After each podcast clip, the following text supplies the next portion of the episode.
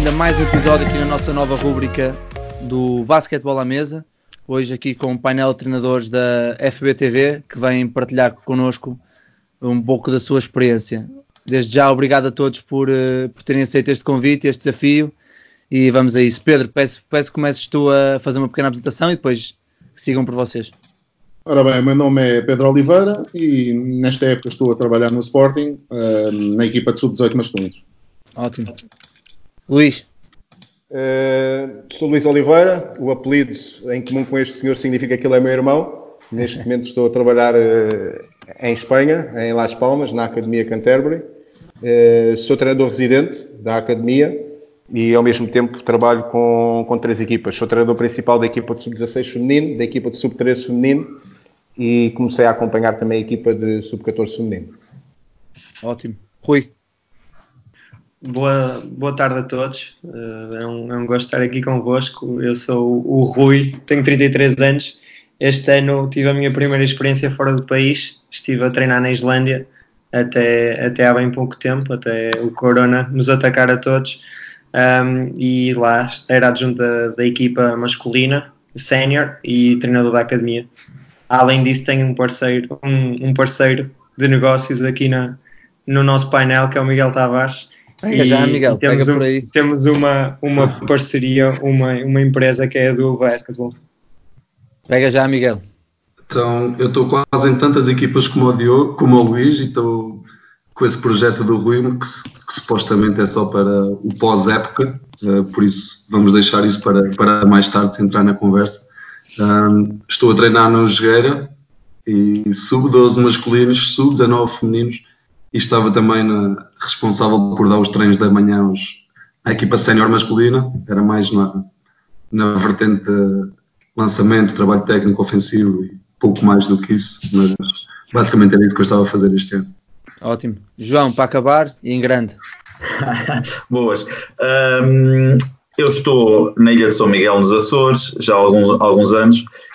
Um, estou como diretor técnico da Associação de São Miguel e ainda consigo estar na equipa sénior feminina da União Esportiva como treinador adjunto e também trabalho na formação com sub-16 e sub-19, quando tentando ajustar ali os, os, horários, mas consigo dar uma ajuda ali nas sub-16 e sub-19. Ótimo. Diogo, take it away.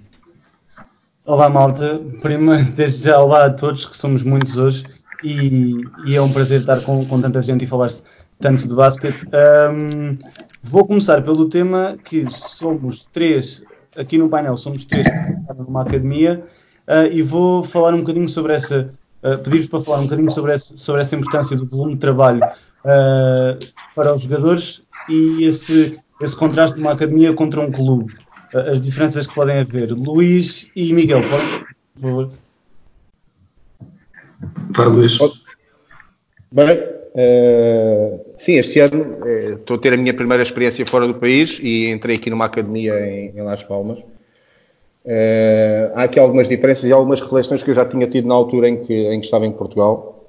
Uh, umas delas é que isto dava-me que pensar muitas das vezes que é em Portugal, quando, quando, quando trabalhava no setor feminino, na altura no, na escola de Santo André, chegava à conclusão que uma atleta sub-19 eh, acabava por ter um, um volume de trabalho eh, semelhante a uma atleta sub-14. Isto é, o, o, que ela tinha era quatro treinos por semana e, e o joguinho ao fim de semana. E isso dava-me que pensar, eh, porque verificava depois também em muitos outros, em muitos outros clubes isso, isso passava-se da mesma, da mesma forma. a juntar a isto, cheguei à conclusão que o quadro competitivo do escalão de sub-14 era o quadro competitivo que começava mais cedo e que terminava mais tarde. É, ainda menos sentido me acabava por fazer, porque as coisas estavam, na minha, na minha opinião, aqui um pouco, um pouco de pernas para o ar. É, aquilo que eu verifico aqui na, na academia é, é, que acaba por o volume de trabalho ser, ser diferente e ser ao mesmo tempo acompanhado mediante a idade que, que o atleta vai tendo. A academia onde eu estou a trabalhar e, e, e, a realidade e a experiência que eu tenho tido este ano é na formação. Não tenho essa experiência a nível sênior, tenho alguma opinião, mas não tenho a mesma experiência. E aquilo que eu vou, que eu vou verificando aqui é que o volume de trabalho é totalmente diferente. Aquele trabalho invisível que, que, é, que, que, se fala muitas das vezes existe, não é? Os atletas, nós todos os dias eh, treinamos às, às seis e meia da manhã, sete da manhã, eh, é feito um trabalho específico e individual com todos os jogadores e depois, eh, ao longo do dia, eles, eles têm o seu período de aulas e, e a partir do momento que as aulas terminam, por volta das três, três e meia, é, entram em trabalho de, de treino novamente. É, primeiro, grande parte deles tem um trabalho é, de treino físico e entram depois com o trabalho de treino de, treino de equipa que também, que também existe. É, todos os atletas fazem trabalho físico, todos os atletas é, fazem trabalho é, individual, os que estão na academia, porque também há atletas que não estão na academia, que fazem apenas o trabalho físico e fazem o trabalho, o treino de equipa, não fazem o trabalho de manhã, apenas se tiverem esse interesse e se tiverem essa, essa, essa motivação. Deixo aqui esta, esta entrada e depois já, já entro na conversa novamente. Acho que, acho que é o Rui, acho que não sou eu. Rui. Não, Miguel, Miguel ia-te pedir para que comentasses um bocadinho a versão, uh, defendesse aqui um bocadinho a parte do clube, do que é trabalhar num clube que, que te, eventualmente podes trabalhar menos horas e, e, ter menos recursos como a academia, e também que trabalho é que o clube pode fazer para combater um bocadinho essas, essas divergências. Olha, uh eu posso tentar defender, mas não fica fácil porque aquilo que o Luís disse está. bate, bate certo com aquilo que eu penso. Um, aquilo que nós vamos tendo no clube é isso mesmo: quatro treinos por semana com o jogo ao fim de semana, sendo que agora está ainda mais reduzida a carga de treinos nos escalões mais avançados, porque pelo menos não sei como é que é nas outras associações, mas na Associação da Aveiro pedem-nos para jogar à sexta-feira por causa da, da questão do reduzido número de árbitros e para possibilitar que haja árbitros para todos os escalões. Então, isso basicamente vai-nos fazer perder mais um treino, um, porque para já ainda não existe a rotina de se começar a treinar ao fim de semana, depois do jogo. Um, e então o tempo de treino é cada vez mais curto e eu ainda não percebi se isso é assim tão benéfico ou não, porque depois nem todas as atletas têm a possibilidade de jogar mais um jogo no fim de semana, que seria pela equipa de séniores. O que nós tentamos fazer é durante a semana dar mais algum trabalho técnico aos, aos jogadores, organizar as coisas um bocadinho de forma diferente, mais virado para, para os atletas, mas primeiro não é possível a todos os jogadores irem, por exemplo, ao pavilhão do clube um, à hora do almoço no dia da semana, nem é possível ter sempre um treinador, não tem sido possível ter sempre um treinador nessa hora do almoço. Um, então é, é claro que, que me parece que neste momento, essas academias que estão a começar a aparecer e também já aparecem em Portugal, estão muito mais viradas para, para o desenvolvimento e para o crescimento dos jogadores do que, do que propriamente os clubes neste momento estão. Mas isto falo apenas por aquilo que eu conheço. Acredito que haja, acredito, acredito que haja muitos casos em Portugal em que em consigam contrariar isso que eu estou a dizer. Uh, posso acrescentar aqui, aqui à, à, à, conversa do Miguel. Um, este ano estou, estou, a trabalhar com o Sub-18 e, hum, obviamente, o volume de treino que eles têm de semanal é manifestamente curto, porque eles deviam trabalhar mais do que realmente trabalham. E nós ali no Sporting temos eh, ali alguma sorte de, hum, de podermos prolongar, eh, vamos lá, para fora do, daquilo que é o campo do, do, do, pavilhão para fazermos algum trabalho físico. Antes, depois dos treinos, nós eh, utilizamos ali, ali uh, vamos lá, algumas ideias, uh, tentamos aproveitar algumas ideias e ser criativos um, para tentar aproveitar uh, todos os espaços que nós temos disponíveis, que também não são assim muitos. Um, aqui a, a questão, é, é, vou-vos dar um exemplo assim muito simples. Nós temos um atleta que uh, treina connosco, uh, treina com a equipa profissional, com a equipa da Liga e um, ainda treina com uma equipa da Pro Liga, que é a Academia, que é a equipa satélite, joga, portanto, uh, poderá jogar por três equipas, ele já atua pelas três equipas. tem um volume de trabalho uh, bastante alto, mas uh, em contrapartida não tem uh, aquele tipo de trabalho que, uh, por exemplo, o, o, Luís referiu, que é aquele trabalho invisível, aquele trabalho técnico individual, mais individualizado, que o jogador necessitava. Ou seja, um, o, que os jogadores necessitam nesta, nesta, nesta idade não é só uh, volume de trabalho, só por, por, para ter mais horas de treino, é também procurar uh, uh, a melhoria individual, e isto a nível técnico e a nível físico, porque nós a nível físico Se formos comparar com, com, por essa Europa fora, eu o ano passado tive, tive a oportunidade de estar no Campeonato da Europa com a seleção de sub-18 como treinador adjunto. Fisicamente, a seleção portuguesa era a seleção mais frágil de todas da Divisão B, uh, com exceção do Luxemburgo, com exceção do Luxemburgo, uh, que também não é um bom barómetro. Mas, pronto, para ter uma ideia, portanto, o trabalho mais especializado, individualizado no jogador faz bastante diferença e não é o facto de um atleta treinar em duas, três equipas que o irá fazer melhor, até porque um trabalho de uma equipa sénior da Liga, como vocês devem imaginar, uh, tem uma parte técnica individual, mas é bastante reduzido porque uh, preparam-se semana a semana para ganhar o jogo. Portanto, eu acho que aqui falta uh, ainda bastante neste, neste, aspecto aqui num trabalho de um clube, aquilo que a Academia pode oferecer, e eu, e eu tive a ocasião de dizer ao Nuno Tavares, quando defrontei o Rio Maior, que o, o, que eles estão a fazer na Academia no MVP é o que está correto, é o que devia ser feito. Perfeito, obrigado uh, uh, pela contribuição e, e, assim vamos, vamos melhor debatendo os temas e aproveito por aquilo que, que Luís, diz-me, diz, comenta. Não, queria, eu estava aqui a ouvir uh, o Miguel e o Pedro falarem e estava aqui a levantar-me aqui uma questão, não é? Que acaba por, por ir ao encontro disto, que é Uh, quantos clubes a nível nacional acabam por ter treinadores para a formação que são profissionais, que são o tempo inteiro? E ao mesmo tempo, uh, quantos, quantos clubes é que têm, por exemplo, um preparador físico? É? Há aqui, este, este é, acaba por ser aqui se calhar um lobby e, e, muitas das vezes eu não acredito que seja por falta de vontade das pessoas ou é mais por falta se calhar de, de algum investimento que, que, que não é feito e, e, que poderia e que na minha opinião deveria ser feito para que sim que o nosso, que o nosso basquete desse aqui um passinho, um passinho em frente, não é? porque claro. eh, por mais vontade que exista, eh, muitos treinadores acabam por ter aqui o seu, o seu trabalho, não é? E quando, quando saem do seu trabalho acabam por ter aqui um, um complemento, o, o, seu, o seu hobby, não é? A sua paixão, a sua carolice, como quisermos chamar, que é ainda ir dar treino, ainda ir preparar treinos, mas a sua, a sua profissão acaba por não ser essa, não é? Eu neste momento estou aqui num papel diferente, sou um privilegiado, por isso, mas eh, a nível nacional isto não, este, este investimento não, não existe e, e, na minha opinião, depende muito uh, dos diretores dos clubes, não é? da forma como, e da visão que eles têm para o clube e da visão que eles têm, acima de tudo, para quem é o mais importante no meio disto tudo, que acaba por ser o jogador. É? Mas, pronto, Rui, também queria é, te ouvir, Rui.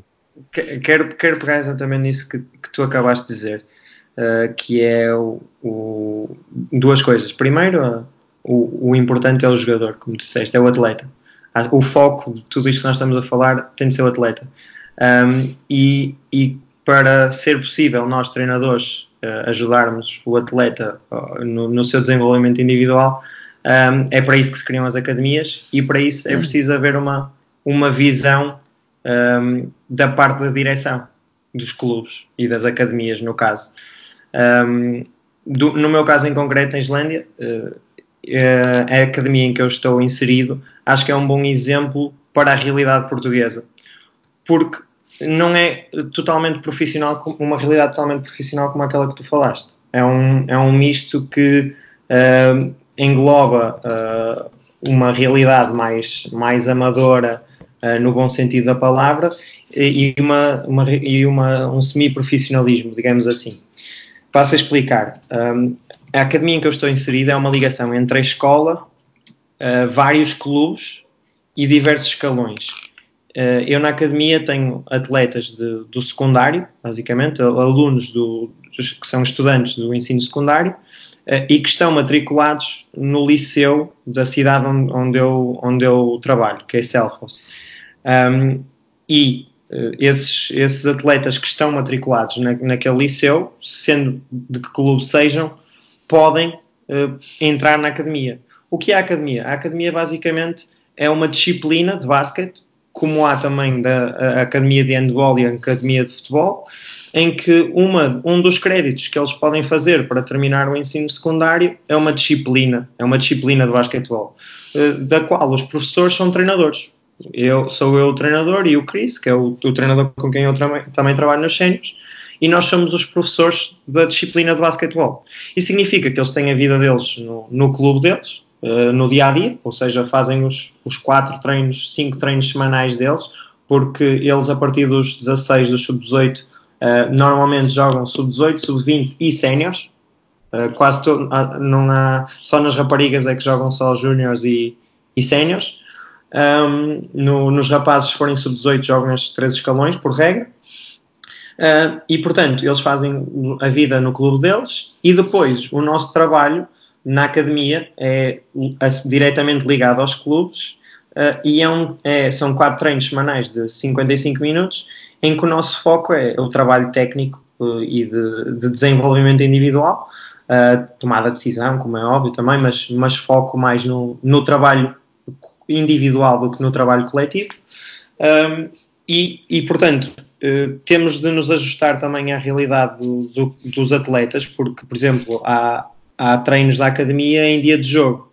E no dia de jogo, se calhar, uns vão estar a fazer uma coisa e os que vão ter jogo, se calhar, estão a fazer mais trabalho de lançamento em vez de estarem. Portanto, tem de haver aqui algum tipo de ajuste e de trabalho individualizado. Uh, quando temos atletas lesionados, eles têm na mesma de ir às aulas, né? e portanto às vezes estão a, estão a ver vídeo então, em vez de estarem a, a trabalhar no campo. Mas isto é uma, é uma realidade que não é de todo, de todo profissional. Uh, só que estamos a dar a atletas de 16, 17, 18, 19 anos a possibilidade de, em vez de fazerem, de terem um volume semanal de de 8 ou 10 horas de treino passam a ter 15 horas de treino. E depois, aqueles uh, que ainda estão em idade, nós, eu também era treinador do Sub-18 Academia, ou seja, uh, basicamente eles no clube deles não tinham atletas suficientes para, para construir um escalão de sub-18, então juntavam-se e representavam a academia no escalão de sub-18. Os que tinham idade sub-18 poderiam jogar pela academia, pela equipa da academia. Um, e portanto, como nós estamos aqui a ver, uh, isto é um, é um, um misto e um mel de ligação entre os vários clubes uh, e, entre, e entre a escola, um, que, cujo o objetivo fulcral é uh, dar uma, um espaço de desenvolvimento individual aos atletas. Um, e portanto, não me parece que seja, não é fácil, não é fácil em Portugal uh, conseguir treinar no horário escolar, que é o que nós conseguimos fazer aqui, mas não me parece que seja de todo impossível uh, conseguir uh, con concentrar atletas numa escola e, e, trabalhar com eles na escola. Acho que é uma, é uma realidade que se calhar faz sentido para os clubes portugueses e para a realidade portuguesa. Claro. Rui, quando for a pergunta para ti, se tu falares o que falaste mas ninguém fala, não. Cadê lá? Não sejas invejoso, anda lá. Eu, eu, eu, passo, eu passo aqui à bola e vou utilizar uma expressão que, que, que utilizou o Pedro e que falaste do, do jogador português. Uh, existe um modelo de jogo português, existe, existe uma identidade uh, uh, do jogador português e aproveito para começar por ti, João. Boas. Uh, perdi um bocado a conversa porque tive aqui um problema técnico que deve ser de ser tanta gente tão bonita para que perdi aqui um bocado. Não, o, o modelo de jogador português. Uh, eu perdi, eu gostava por acaso de ter apanhado essa parte aí da, que vocês foram falar da, das academias, porque é um, é um tema, e voltando um bocadinho atrás, uh, que me interessa bastante, porque eu lembro-me de, em 1900 ir ao Passo, ir a um torneio a Vila Franca e ter apanhado na altura a casa de São Fernando e eles treinavam de manhã às 6 ou 7 da manhã, treinavam a hora do almoço e treinavam à noite. E na altura nós, nós a minha equipa, eu jogava na altura no Alvarense, jogava ou tentava andar lá, enganar o treinador.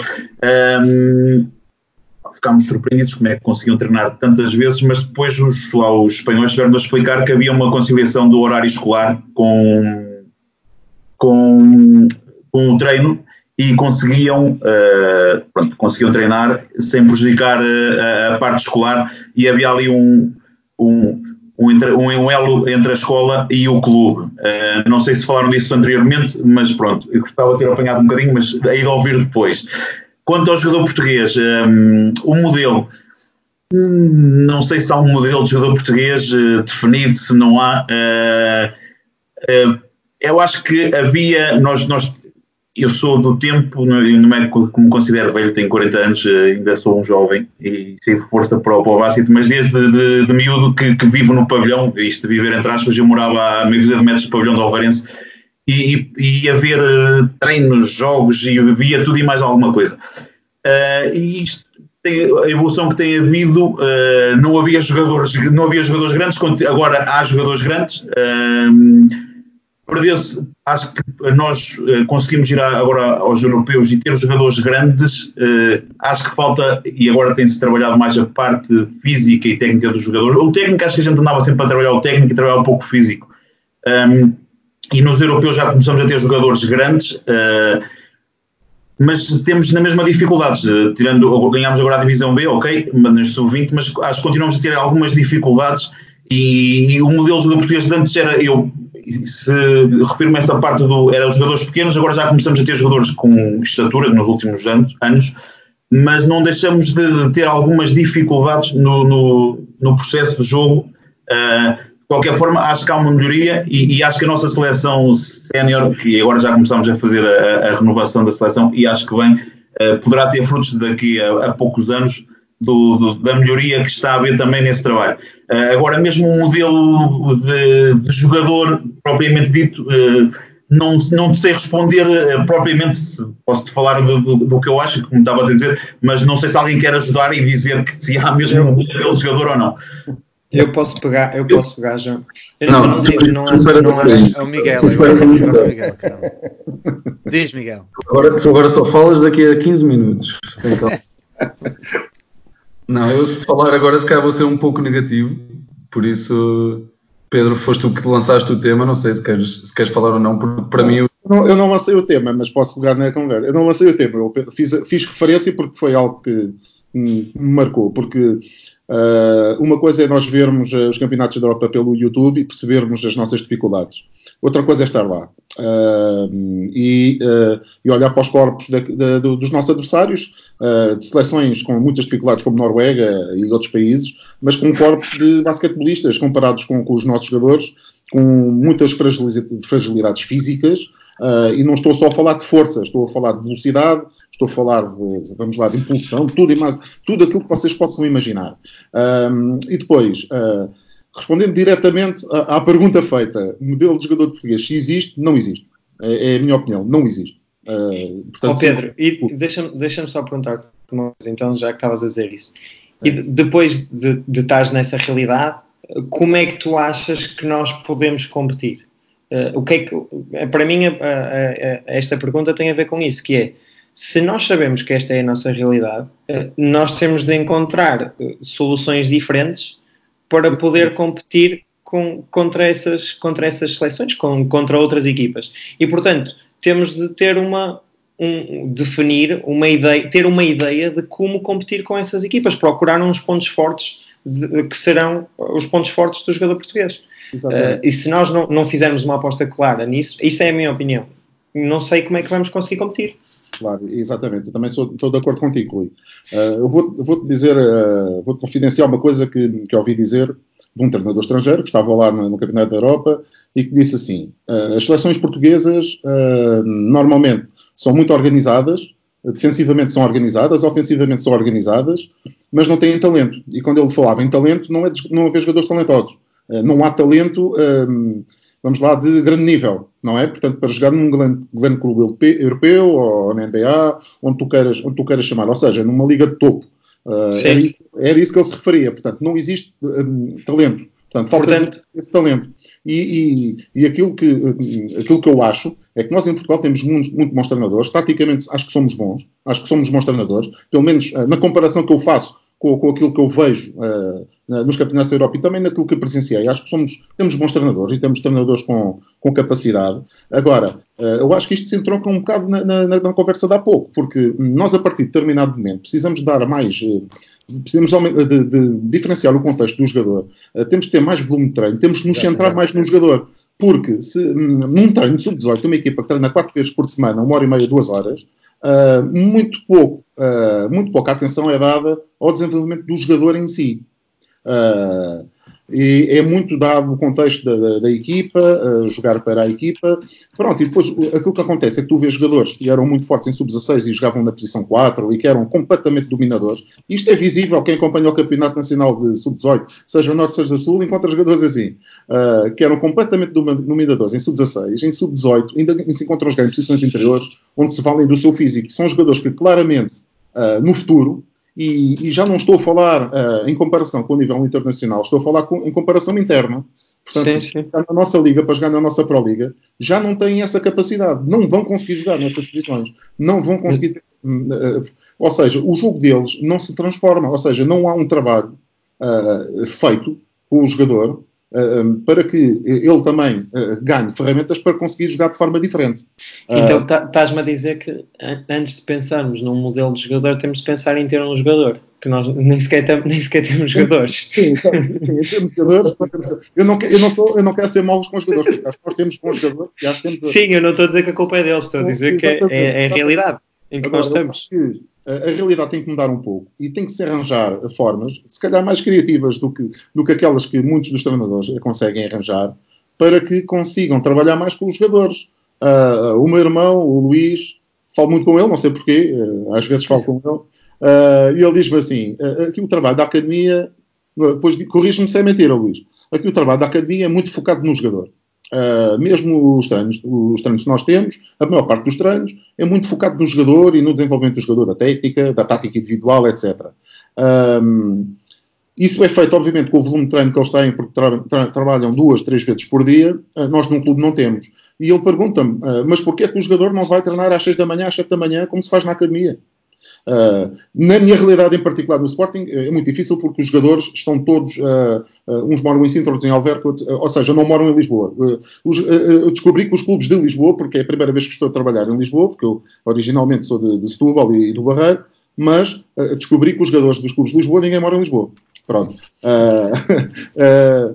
e uh, é, é, bastante complicado. Mas uh, num clube com maior responsabilidade tem que se arranjar outras formas, porque um, por, essa, por essa Europa fora, os clubes maiores têm uh, academias próprias, não é? Portanto, claro, existe o MVP em Rio Maior, mas o Sporting, o Benfica, o Futebol Clube do Porto têm que arranjar também formas de, desses jogadores poderem trabalhar mais. não diria todos, mas calhar aqueles com maior interesse. mas temos de ser criativos agora. Existe cultura por parte da, do jogador para ir tratar às 7 da manhã, ele quer, não é? Eu, eu, acho que eles querem, é, pelo menos é, é, é, a ideia que eu tenho. Eu acho que eles querem, eu acho que o jogador gosta de treinar. Agora, tem que haver esta cultura também, esta, vamos lá, esta mudança deste paradigma, porque é, é, é algo complicado. Pedro, deixa-me só aqui completar o que tu disseste, porque eu não sei se vocês tiveram a oportunidade de, de ouvir o primeiro episódio desta rúbrica do Basquetebol à Mesa e, e tivemos a sorte de ter aqui o Duarte, Duarte Oliveira de Vasta Gama, que é alguém que eu, e o Rui conhece muito bem o trabalho dele, que é alguém que pegou na, na parte da técnica e da tática individual e levou ao extremo até sub-18. Pegou em sub-14 e levou até sub-18. E, e, depois tem os seus, os seus prémios em ter um atleta a sair para uma Division 1 na universidade e a ter um atleta a saltar para, diretamente para, para a Liga no Joeira. E eu acho que é um bocado por aí. Eu acho que era como estavas a dizer, que obviamente temos de ter clubes e capacidades estruturais de treinar mais horas, mas a mim o que me preocupa mais é as horas que nós treinamos não tanto ter mais horas, mas ocupar melhor as horas que treinamos. Também, também. Seja em sub-16, sub-14, sub-18. Eu venho de uma realidade. Agora tenho a sorte, assim como o Luís e como o Rui, de, de fazer disto vida. Ou até agora faria, fazia. Mas vim de uma realidade de um clube pequeno, de Gaia, onde sentia muito essas dificuldades porque havia poucas horas de treino. E tentava sempre ao máximo ocupar as horas de treino que havia. Mas há sempre malta que os primeiros 15, 20 minutos de treino é correr à volta do campo e passares, opá, e e 20 minutos do treino, e corrija-me se eu estou errado, eu sou jovem nisto e tenho poucos anos, mas já, já li algumas coisas. Mas os primeiros 20 minutos de treino dão perfeitamente para fazer um aquecimento dinâmico com alguma técnica individual e, mesmo assim, alguma tática individual. Seja ela de preenchimento de corredores, seja ela de reações a penetrações, seja ela do que for. Ou seja, nós conseguimos. E, on, e ontem, ou anteontem, estava a ouvir um clínico de um treinador australiano que dizia que as equipas jovens deles de formação treinam duas vezes por semana, uma hora e meia. Duas vezes por semana, uma hora e meia. E têm, neste momento, uma mão cheia deles na, na NBA. Ou seja, alguma coisa estão a fazer certo. Tem não sei quantos a jogar na Europa. Tem uma liga profissional competitiva com jogadores australianos. Ou seja, o que ele diz é que nós temos uma hora e meia, duas vezes por semana, essa hora e meia tem que ser espremida ao máximo para treinar Oh, eh, conceitos Vasco. que no fim. Diz- Diz-me. Mas aí temos, te- temos de voltar a- a- um bocadinho atrás e dar razão ao Luís, que é a, a parte dos treinadores profissionais. Acho que ninguém, Claro, nenhum sim, de nós sim, aqui vai discordar de ti quando dizes que os primeiros 20 minutos do treino eh, dão para muita coisa. E, e se tu somares, se tu perderes, entre aspas, 20 minutos do treino, todos os treinos ao final da época, Claro. são dezenas de mês. treinos que tu perdeste. Né? Claro. Portanto, esses 20 minutos, eu não diria que, que se podem, eu diria que é obrigatório aproveitá-los. A, a questão aqui é, quando tu tens treinadores cuja profissão é outra e que gastam 8 horas por dia dedicados à sua profissão e depois têm de chegar ao final do dia e ir dar um treino, se calhar nem sempre vão estar em condições de planear esse treino devidamente, ou de- nem é devidamente, é dedicar o mesmo tempo que eu este ano tenho a, a sorte de, de fazer, o Luís também e tu também, que é pensarmos e planearmos com, com o esforço e a dedicação que se exige para que o treino possa render o mais possível, porque se tu tens um tempo, um, um bem que é escasso, que é o tempo, e se treinas três vezes ou quatro vezes por semana, o tempo é o, é o, é o principal bem que tu tens, tens de o gerir da melhor forma possível, e só com mais tempo fora do treino é que o treino pode render mais, e esse mais tempo fora do treino é dos treinadores, então tens, Claro. tens de ter treinadores profissionais. Ou seja, algum, algum pa- alguma parte da matéria tu tens de ter mais. quero dizer, mas vai tu primeiro, Luís. Vai tu primeiro. Obrigado.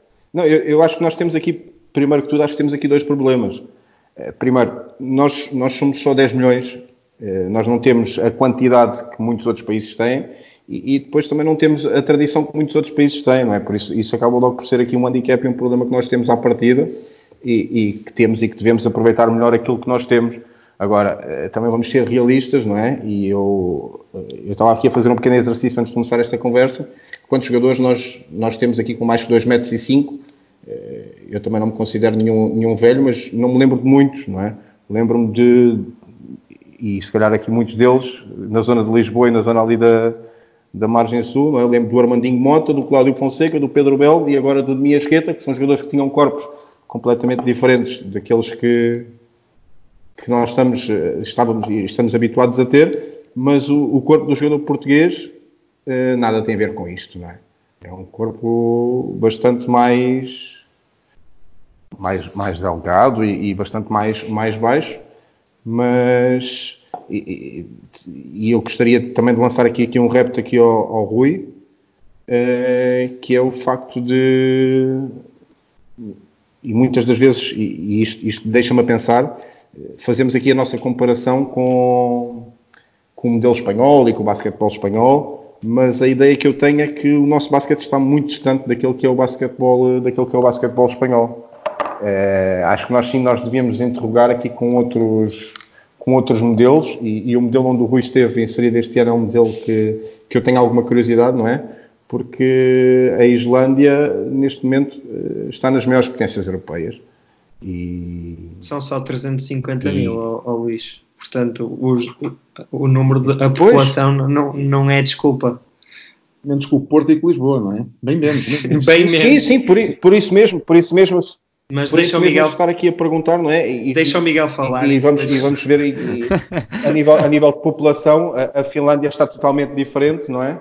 Mas a Islândia é um, é um, para mim, é um ponto de interrogação muito grande, porque a Islândia, há uns anos atrás, eh, estava atrás do Portugal no ranking e agora está, creio que no top 20 da Europa já. Sim, isso, eu, eu já, já te falo dessa ideia do- realidade. Do, porquê, do porquê. Sim, Mas sim. pronto, Miguel, passo a bola Olha, então. eu, eu em dezembro, pico do inverno, tive a feliz ideia de que era, que era uma excelente altura para visitar a Islândia, que é um país com uma temperatura tropical, com um clima tropical.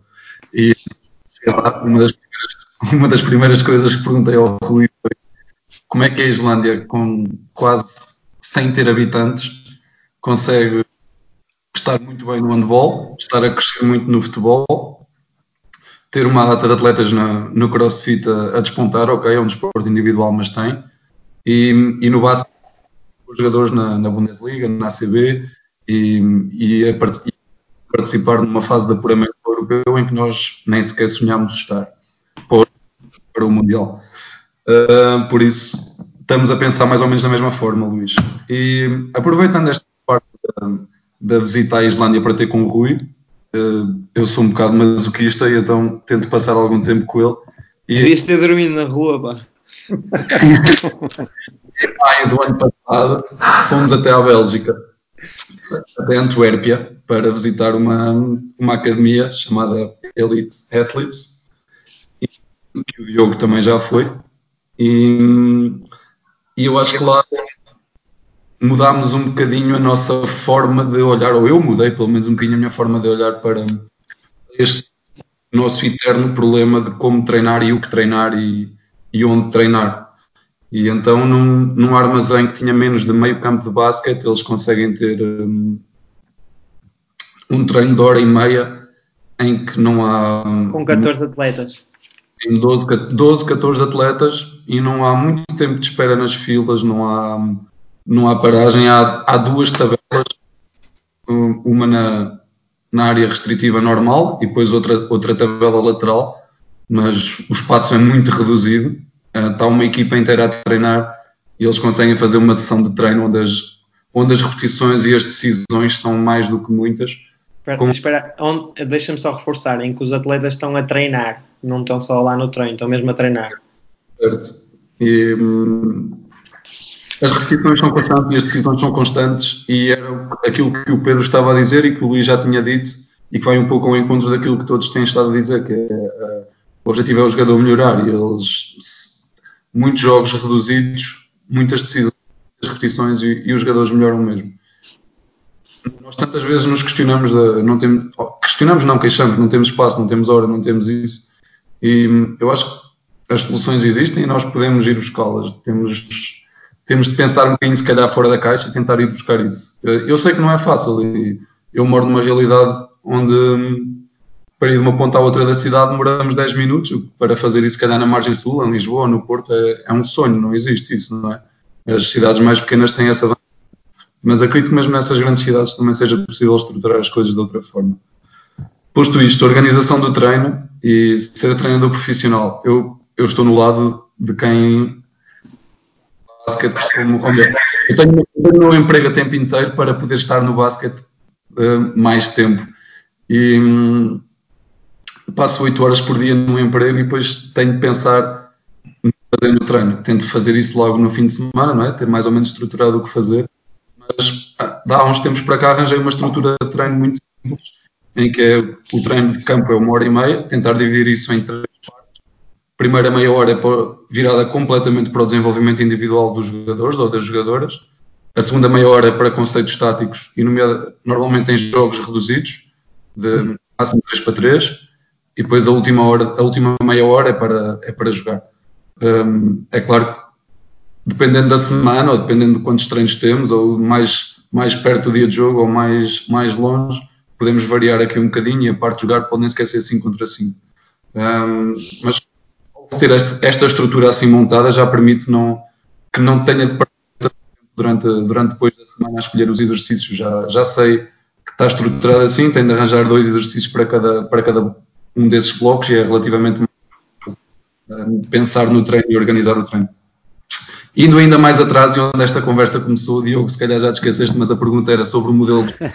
eu disse que, disse que ia ser um pouco negativo, então eu acho que fisicamente problemas, e o Pedro começou logo por falar nisso, e eu não acho que os problemas sejam a estatura ou, ou também o senão, não temos assim tantos, e o Luís tem razão nisso, não temos assim tantos, mas eu acho que é mais ao nível da, da força, da explosão, da velocidade da, e depois a impulsão também está diretamente relacionada com isso. E tão grave quanto isso, ou se calhar mais grave, é que eu acho que nós temos uma grande dificuldade em pôr a bola no cesto, seja através do tiro exterior, seja através de, de lançar no cesto. E numa altura em que o mundo small ball em Portugal, que eu não sei porque é que não tentamos replicar mais nas, Quer dizer, sei, porque não temos tantos lançadores quanto isso e pior do que a gente também tem muita dificuldade em passar a bola. E, e eu não sei se estas duas coisas não estarão diretamente relacionadas com, com esta negação de com esta, com esta doença que existe, desde sempre estamos sempre estamos a renegar aquelas equipas que, na minha opinião, defendem mal em sub-14 ou sub-16, quando dão toda a gente fechada na área restritiva, libertam lançamentos um, abertos de meia e longa distância. Isto é um problema para o ataque, porque o ataque não mete a bola no cesto e tem dificuldade em, em fazer circular a bola e passar. E há uns tempos para cá até, até, se, até se proibiu ou até se aconselhou a não defender zona, e, porque cria muitos problemas e não permite o desenvolvimento dos jogadores. Ok, mas eu acho que até sub-16 continuamos a lançar muito na passada e, e, o Luís, e o Pedro falou há pouco dos jogadores que na posição 4 dominam até sub-16 e depois desaparecem. Depois deixa de haver tantas passadas e no sub-16 basicamente só lançamos na passada. Então, duas coisas em que eu acho que nós temos de ser muito fortes e somos maus nesta Europa é, é, lançar a bola ao cesto longe e, e passar a bola. E no drible eu acho que temos jogadores com criatividade. Falou aqui desses dois jogadores que vieram do Vasco da Gama. Eu, eu este ano tive o, o prazer e o deles, que é o Gustavo. E, é um, aliás, o Gustavo tem, tem, tem muita facilidade em fazer tudo. Um, e o Hugo também tem essa capacidade. São, são jogadores virtuosos no drible, há vários em Portugal. Um, a lançar e a passar, não, se calhar já não há assim tantos. E, e, se calhar eu, eu acho que devemos focar mais nessa parte do treino, de melhorar os jogadores a lançar a bola, e não tanto na parte do drible. E, e, pronto, eram estas coisas todas que eu tinha para dizer acho que já, já ultrapassei o tempo de, de discurso que o Rui teve Acho e deixo agora o... o João acho que quer dizer alguma coisa. É. Ainda voltando atrás, atrás, dentro desta conversa do, do número de habitantes da Islândia, de Portugal, e, e, e, fazendo uma comparação um pouco diferente, mas vai, acaba por ir de encontro ao, ao trabalho. Nós fazíamos muita comparação aqui dos Açores com a Madeira. A Madeira acaba por ter e consegue ter normalmente, ou de tempos a tempos, equipas a lutar por títulos nacionais e nós a nível da Açores tínhamos, tínhamos e temos uma dificuldade da formação de nos bater, exceção, salvo raras exceções. Um, e tento, começámos, eu tentei, vamos tentar perceber o que é que se passava, qual era a diferença. A Madeira treinava mais, treinava muito mais, tinha o, na altura, agora não já tem mais clubes, mas na altura tinha mais o cabo, conseguiam treinar em horas de, de aulas, hora de almoço, um, principalmente lançamento, e se vocês recordarem, principalmente no feminino, há muita gente a tirar bem três pontos no, na Madeira, ou via, mas ainda, ainda algumas das gerações eh, de, de, agora devem ter 27, 28, mas continua a aparecer, ainda agora aparece esta, esta equipa que ganhou em sub-16 no Algarve. Um, e eu tentei comparar qual era a diferença, se nós também, e era o número de, de horas de treino, e, e debater nisso. Um, o trabalho que é feito nos treinos perde-se às vezes muito tempo em coisas que depois espremido dá, dá zero. Um, e, e, na dia estávamos a fazer aqui no, no União Esportiva contas de horas de treino e nós no mês de julho conseguimos treinar o número de horas que conseguimos durante a época fazer em quatro meses. Em julho conseguimos uh, o trabalho que fazemos em julho equivale a quatro meses a época toda. Nós temos a dificuldade do pavilhão porque é o serviço de desporto que, que cedem os pavilhões e muitos já faz porque pagam água, luz e gás, que a maior parte dos clubes no continente que são proprietários do pavilhão têm que pagar, ou podem ter alguma ajuda das autarquias, uh, mas depois têm que gerir e têm que dar para as modalidades todas e, é um problema ter às vezes pavilhão. Mas nós temos que arranjar soluções, tentar trabalhar fora do pavilhão e, e há uma série de coisas que se pode treinar. Depois passa também, eu falo pela realidade aqui, a mentalidade dos atletas que, que, não é fácil. Houve aqui uma altura uma melhoria, eu acho que agora estamos outra vez mal nessa parte e cabe-nos a nós tentar uh, dar a volta a essa mentalidade. Eu acho que houve aqui uma melhoria a nível de, há coisa de 7, 8 anos, agora estamos outra vez a cair um pouco, uh, mas, mas temos que melhorar e, e, e, esta malta tem que ganhar vontade para trabalhar, porque quem tem de conseguir trabalhar mais um bocadinho está melhor. E nós temos uma atleta de sub-16 este ano andou a treinar nas séniores e, e eu e podia jogar perfeitamente neste momento nas séniores, não está a jogar por opção de clube, mas podia estar. Uh, porque gosta de trabalhar e, e, não se importa de trabalhar com as séniores, treinar à tarde, pronto, e, e, deu um salto enorme em relação às outras atletas porque gosta de trabalhar e claro, tem qualidade, como é óbvio. Uh, mas acho que passa um pouco também por o volume de treino, mas a qualidade do treino, que nem sempre está presente. Um, já agora, só, só para mudar um bocadinho o tema, mas seguir, seguir na mesma ordem, uh, e passo-te a palavra, uh, Pedro. Deviam os clubes seguir uh, métodos parecidos e, e, trabalhar todos dentro do mesmo? E dentro dessa pergunta, pergunto também se e eu acredito que é o que passa muito, em muitas realidades em, em, Portugal e não só, de que cada treinador treina aquilo que lhe parece melhor. Devia ser assim, devíamos ter como referência a equipa sénior, devíamos. Uh, uh, o que é que opinas dentro disto? Devíamos ter um coordenador em cada clube, Diogo, era o que devíamos ter. Sim, também, também, também. Devemos ter um coordenador e um coordenador presente uh, e, e, que faça uh, também tenha ali algum grau de exigência para com os treinadores, pelo menos naquilo que é o trabalho de, que, é, que é discutido previamente, porque uh, eu acho que impor o que quer que seja também é bastante complicado, até porque os treinadores têm a sua própria liberdade individual para também poderem criar um pouco. eu se gosto mais, de, há bocado falávamos do Brad Stevens, se eu gosto mais da bola fora do Brad Stevens, devemos estar por ali do, do que estar ali com com outra coisa qualquer. Portanto, dar também um pouco dessa liberdade. Agora, um, eu um, sou muito sincero, eu sou muito sincero. Trabalhei muitos anos no mesmo clube e tivemos várias fases uh, nesse clube, que foi o Futebol Clube Barreirense. Tivemos anos de ouro uh, e os anos de ouro não surgiram só porque nós recrutámos os melhores jogadores. Os, os anos de ouro surgiram porque o trabalho era feito uh, de baixo para cima e vinha desde o mini basket uh, até, até cá acima. E havia um objetivo. O objetivo era claramente a equipa sénior. Uh, e não era por acaso uh, que durante aqueles anos eu iniciava, e fui muitos anos treinador de sub-14, e de, começava na equipa B, ia para A, depois voltava para a B e andava por ali. E, muitos dos jogadores que, que andavam ali comigo no sub-14 chegavam a séniores. e havia ali, portanto, tu percebias que existia ali uh, algo de, de, baixo para cima, e isto tem a ver com coordenação, com os conteúdos que são trabalhados em cada escalão, com aquilo que é exigido, com o que é exigido nos treinos, principalmente nos treinos, principalmente no treino, porque uh, numa, numa primeira fase tivemos uh, coordenadores bastante presentes, e que iam aos treinos e que te questionavam tudo o que tu fazias. Mas porquê é que fizeste este exercício? O que é que tu ganhaste com isto? Vamos imaginar que eu estava a fazer lançamentos da passada durante 10 minutos, como vocês há bocado uh, referenciaram. A primeira coisa que me perguntavam era o que é que isto, serviu para quê? Para aquecer? Mas não podes aquecer de outra maneira? Não há outras coisas para fazer? Ou seja, isto para um treinador jovem uh, é, é, importante e mesmo para, para um treinador mais, mais, mais, mais experiente, mais velho, porque muitas das vezes já tem alguns hábitos e, e obriga-te a pensar.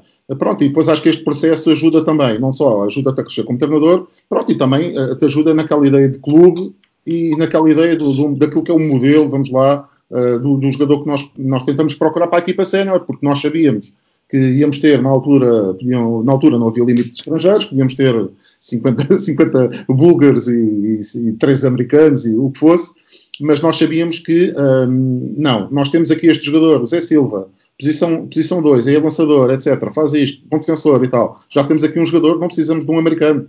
Uh, e, e, por aí adiante. Portanto, era algo que era pensado, o Betinho, etc. Pronto, uh, uh, ou seja, e havia ali uma ideia. Portanto, não era só o recrutamento em si, o recrutamento era feito normalmente em jogadores mais altos. Houve uma altura que não, que era tudo o que soubesse bater uma bola vinha para o Barreirense.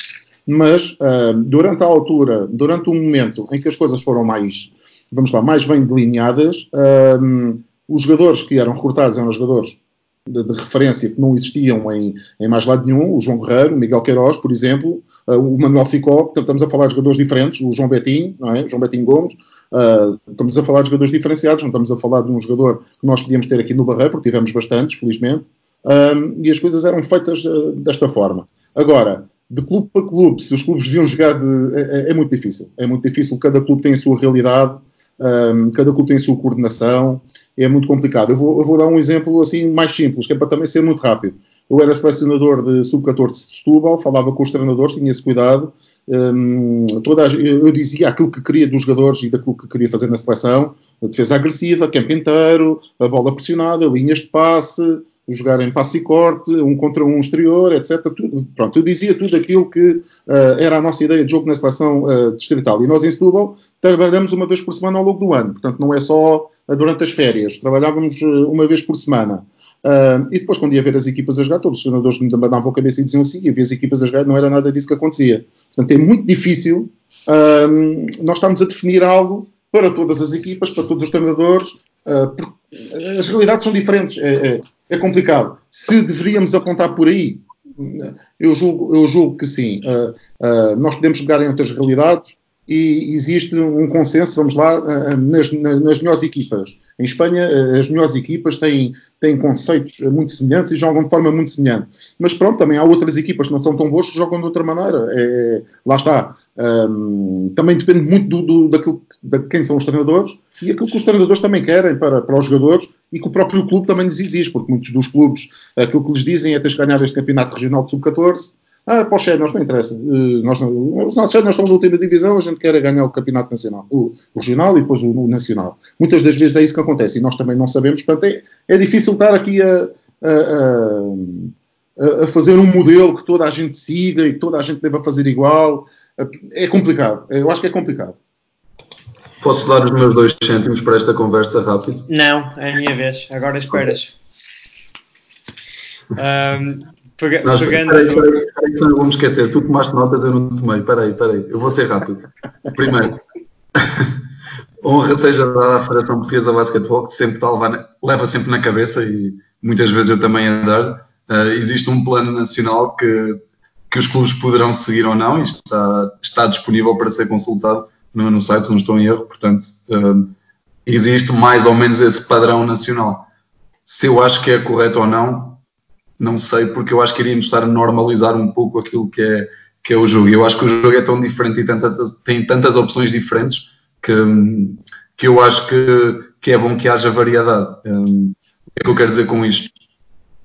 Um, a equipa que eu estava a treinar este ano de, de sub-19 tinha facilidade contra a defesa de jogar em ataque contra defesas que fossem mais agressivas. Porque é aquilo que estão habituados a fazer no treino, porque é é aquilo que nós achamos que em séniores vai acontecer mais, é, em vez de ter aquela defesa passiva de estar à espera. Então íamos preparando as jogadoras para, para isso. Elas estão habituadas a jogar a isso. É, é essa a defesa contra a qual estão mais habituadas a jogar. Então no jogo tínhamos, tínhamos mais facilidade em jogar contra esse tipo de defesas, que normalmente eram feitas até pelas equipas que eu achava que eram mais fortes.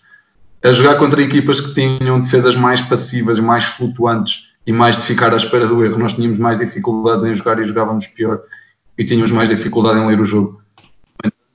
Elas existem e eu acho que se nós só treinarmos para uma coisa, para o padrão, para a norma, depois não vamos saber reagir tão bem quando aparecerem outras coisas diferentes.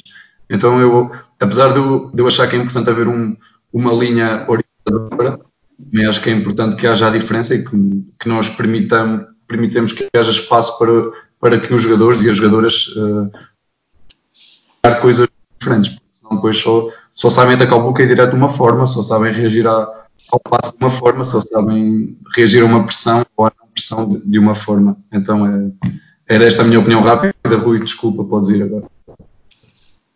Um, sim, pronto, pegando no que tu dizias, eu, eu, concordo contigo e com o que o Pedro estava a dizer da, da variedade e da diversidade, acho, acho que é útil. Acho que tu, tu, tu resumiste bem agora no final. É fundamental que haja linhas orientadoras, uh, que, nos, que nos norteiem, mas é ótimo que haja a diversidade. Mas eu vou tentar responder melhor a esta pergunta, pegando na, na pergunta que o Luís me fez e no que nós estávamos a falar há pouco. Uh, eu, eu, este ano, se há coisa que eu, que eu tiro da minha experiência na Islândia, é uma expressão que eu, que eu aprendi há pouco. É bom casar com é essa a expressão? Não, é. Se não gostas do tempo, espera 5 minutos que ele muda. Mas não, não, é essa, não é essa. Eu, vi, eu li um, um artigo de um, de um, australiano, creio eu, que, que, me, que me ficou, que ele dizia qualquer coisa do género. Um iglo, todos, todos vocês creio que sabem que é um iglo, um, faz todo sentido na Islândia no deserto não faz sentido absolutamente nenhum. É, se pusermos um iglo, se, se quisermos habitar num iglo em Marrocos, aquilo, aquilo, não vai servir para nada. Já na Islândia, sempre dá para uma pessoa ter um teto. Um, ou seja, a mesma solução aplicada, usada em Espanha, ou na Itália, ou, ou na França, ou na Islândia, em Portugal pode não servir para absolutamente nada. E a mesma solução aplicada no clube do Vasco, ou no clube do Diogo, ou no clube do Luís, pode não ser, pode, numa pode ser excelente e nas outras pode não valer nada. Um, portanto, isto é, este é o primeiro ponto. Nós temos de, de nos adaptar à realidade em que estamos e construir soluções, lançar as questões, como, como o Pedro falava, a figura do, do coordenador ou do treinador do treinador que nos faz questionar aquilo que estamos a fazer. É, é, é, fundamental para isso. E nós temos de nos questionar o que é que o clube está a fazer para desenvolver os jogadores, o que é que a associação, ou a federação, ou o país, em, em que sentido é que queremos ir. E consoante a, a, a, realidade em que estamos, vamos ter respostas diferentes e, portanto, vamos encontrar soluções diferentes. Um, o, um, falando do nosso, da nossa realidade, Portugal e, de, e da comparação com a Islândia, eles lá, curiosamente, queixam-se do mesmo que nós, que é queixam-se da, da, falta de, de, altura. Apesar de que nós jogamos contra, ele, contra eles este verão, eles têm um, um islandês, como vocês provavelmente sabem, que joga na ACB, que está no, no Zaragoza, uh, que tem 2 metros e, e 15 ou 2 e 17, qualquer coisa assim mas eles queixam-se da falta de altura. Eles acham que, por comparação aos outros países, não é por, certamente por comparação a Portugal, mas por comparação aos outros países, queixam-se também da falta de altura. Uh, portanto, nós acho que não somos os únicos, acho que os próprios espanhóis também se queixam disso, quando, porque eles comparam-se aos, aos, americanos. Portanto, acho que aqui depende sempre de, de com quem é que nós nos comparamos. Um, só que ou seja, isto serve como, é mais uma desculpa do que outra coisa qualquer, a altura ou o que eu acho é que, como o Miguel disse e como o Pedro disse, nós se calhar identificamos algumas características e algo, quer positivas, quer negativas no jogador português. Isto para, para, fechar um bocadinho aquela, aquela pergunta ou aquele tema do jogador português. Primeiro, o Pedro disse que, que os estrangeiros veem na, no, nas nossas equipas equipas eh, capazes taticamente, disciplinadas, boas defensivas, eh, boas defensivamente, mas que falta a capacidade para, para criar o talento que, que é de um patamar acima da média. Eh, e, e, portanto, isto se calhar os outros responderam por nós, por nós ao que é o jogador português, ao modelo jogador português. Se calhar nós criamos jogadores que são disciplinados taticamente, que são esforçados e capazes defensivamente, mas que não tem as ferramentas técnicas e físicas que lhes permite ser acima da média, pelo menos num contexto internacional. Que acho que não, e isso vai um bocadinho ao encontro do que o Miguel também dizia e do que nós falámos. Falta-nos capacidade atlética, falta-nos capacidade de finalização que, ou, e qualidade, qualidade técnica na, na, no lançamento na, e, na, e na capacidade de passe. Portanto, se calhar o, jogador português que nós criamos hoje em dia, de, da forma como nós vemos o jogo e como nós treinadores treinamos no dia a dia, é criamos jogadores que, que, que são disciplinados, que são batalhadores. Uh, todos nós uh, sabemos e lembramos quando, quando fomos aos europeus e quando em 2007 e em 2011 e se formos falar com esses jogadores, eles ainda hoje dizem que defendiam e que, e que conseguiam parar as outras equipas, né? uh, mas depois falta-nos o resto. E isto, se calhar, tem a ver com, com a forma como nós, treinadores, abordamos o jogo. Como nós, treinadores portugueses, abordamos o jogo. Né? Achamos que não temos o talento, então uh, focamos naquilo que é a nossa força, que é a defesa, e, e damos mais, se calhar, damos mais ênfase a isso do que, se calhar, damos ao desenvolvimento individual. Uh, e depois mais dois pontos agora em relação, em relação à Islândia. O Miguel, lá, quando esteve lá, comentou comigo, perguntou-me: Olha lá, isto é normal? Quando, quando ele vê um jogo de sub-18, isto é normal? As equipas lançam todas, despejam assim de três todas? Ele, não significa que eles marquem, mas que eles lançam de três, lançam.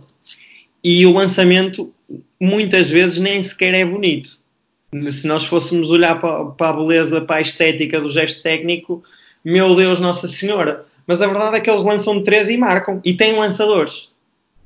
Pergunta: se nós não temos atletas com altura, se nós não temos atletas que são mais dotados fisicamente ou atleticamente do que os outros, se calhar faz sentido que tenhamos lançadores. Nós incentivamos o lançamento assim tanto? Ou incentivamos o lançamento da passada? Rui, deixa-me só, deixa só fazer aqui um apontamento ao que tu disseste sobre a Islândia. Eu, ano passado, não, não, não fui ao MIC, mas contaram-me isto. A equipa de sub-14 dos Alguires, já com maltas, mal, malta grande, esticada e fina, sim, sim. na primeira parte lançou, se não estou em erro, 37 triplos. Lá está, não quer dizer que os marquem, Claro. Mas não tem medo de os lançar. E se tu criares esse hábito desde jovem, depois quando começarem a acertar o tiro, são, são atiradores, podem não ser letais, claro. mas que são atiradores que são certos. para, para, para mim, é 2020. Um Rui, desculpa, um pequeno parênteses e, e é para falar contra mim próprio. E acho que vai um pouco de encontrar aquilo que, que ainda que, pelo qual esta conversa começou e foi dita pelo Pedro, que é nós, nós treinadores estamos tão preocupados em que eles tomem a decisão certa que achamos que aquele lançamento não vai ser bom, ou porque o jogador não é bom a lançar, ou porque não é isto, ou porque não é aquilo, ou porque não é aquilo outro, que evitamos esse lançamento exterior e claro. inibimos o jogador de tirar, de tirar esse lançamento. E, por exemplo, eu às vezes tento dizer, não, não interessa se é nos 5 primeiros segundos, se é nos últimos 5, se é isto, se é aquilo, para tentar não, não tentar que os jogadores não tenham esse bloqueio na cabeça de estou sozinho, mas falta muito tempo, é no início do ataque. Não gosto que haja esse problema, mas se calhar passo-lhes outra mensagem errada, que é mas tu és bom a lançar daí, se calhar não és melhor lançado ali, não é a decisão. É. Eu ia, ia precisamente dizer isso. A decisão que depois acabamos por, eh, por não deixar que eles tenham o lançamento exterior porque, porque, porque não vai dar benefícios no jogo e no jogo vai acabar por correr mal. E, e então acho que esse é um, é um problema também nosso. Eu acho que nós treinadores acabamos mais por inibir o lançamento do que, do que permitir que haja lançamento. E é verdade isso que tu disseste, de, de ter isso. E eu tinha isso aqui para, para dizer ainda. deixa, deixa a pergunta retórica. Quantos de nós já dissemos a um atleta nosso que lançou dois ou três triplos sozinho até e falhou? Pá, se calhar está na altura de tentares um lançamento mais perto e, e marcares uma bolinha mais perto em vez de, em vez de lançares três. E se calhar já o dissemos porque se calhar alguém também nos disse quando nós jogávamos. Mas a verdade é que, é que se calhar já todos nós o dissemos.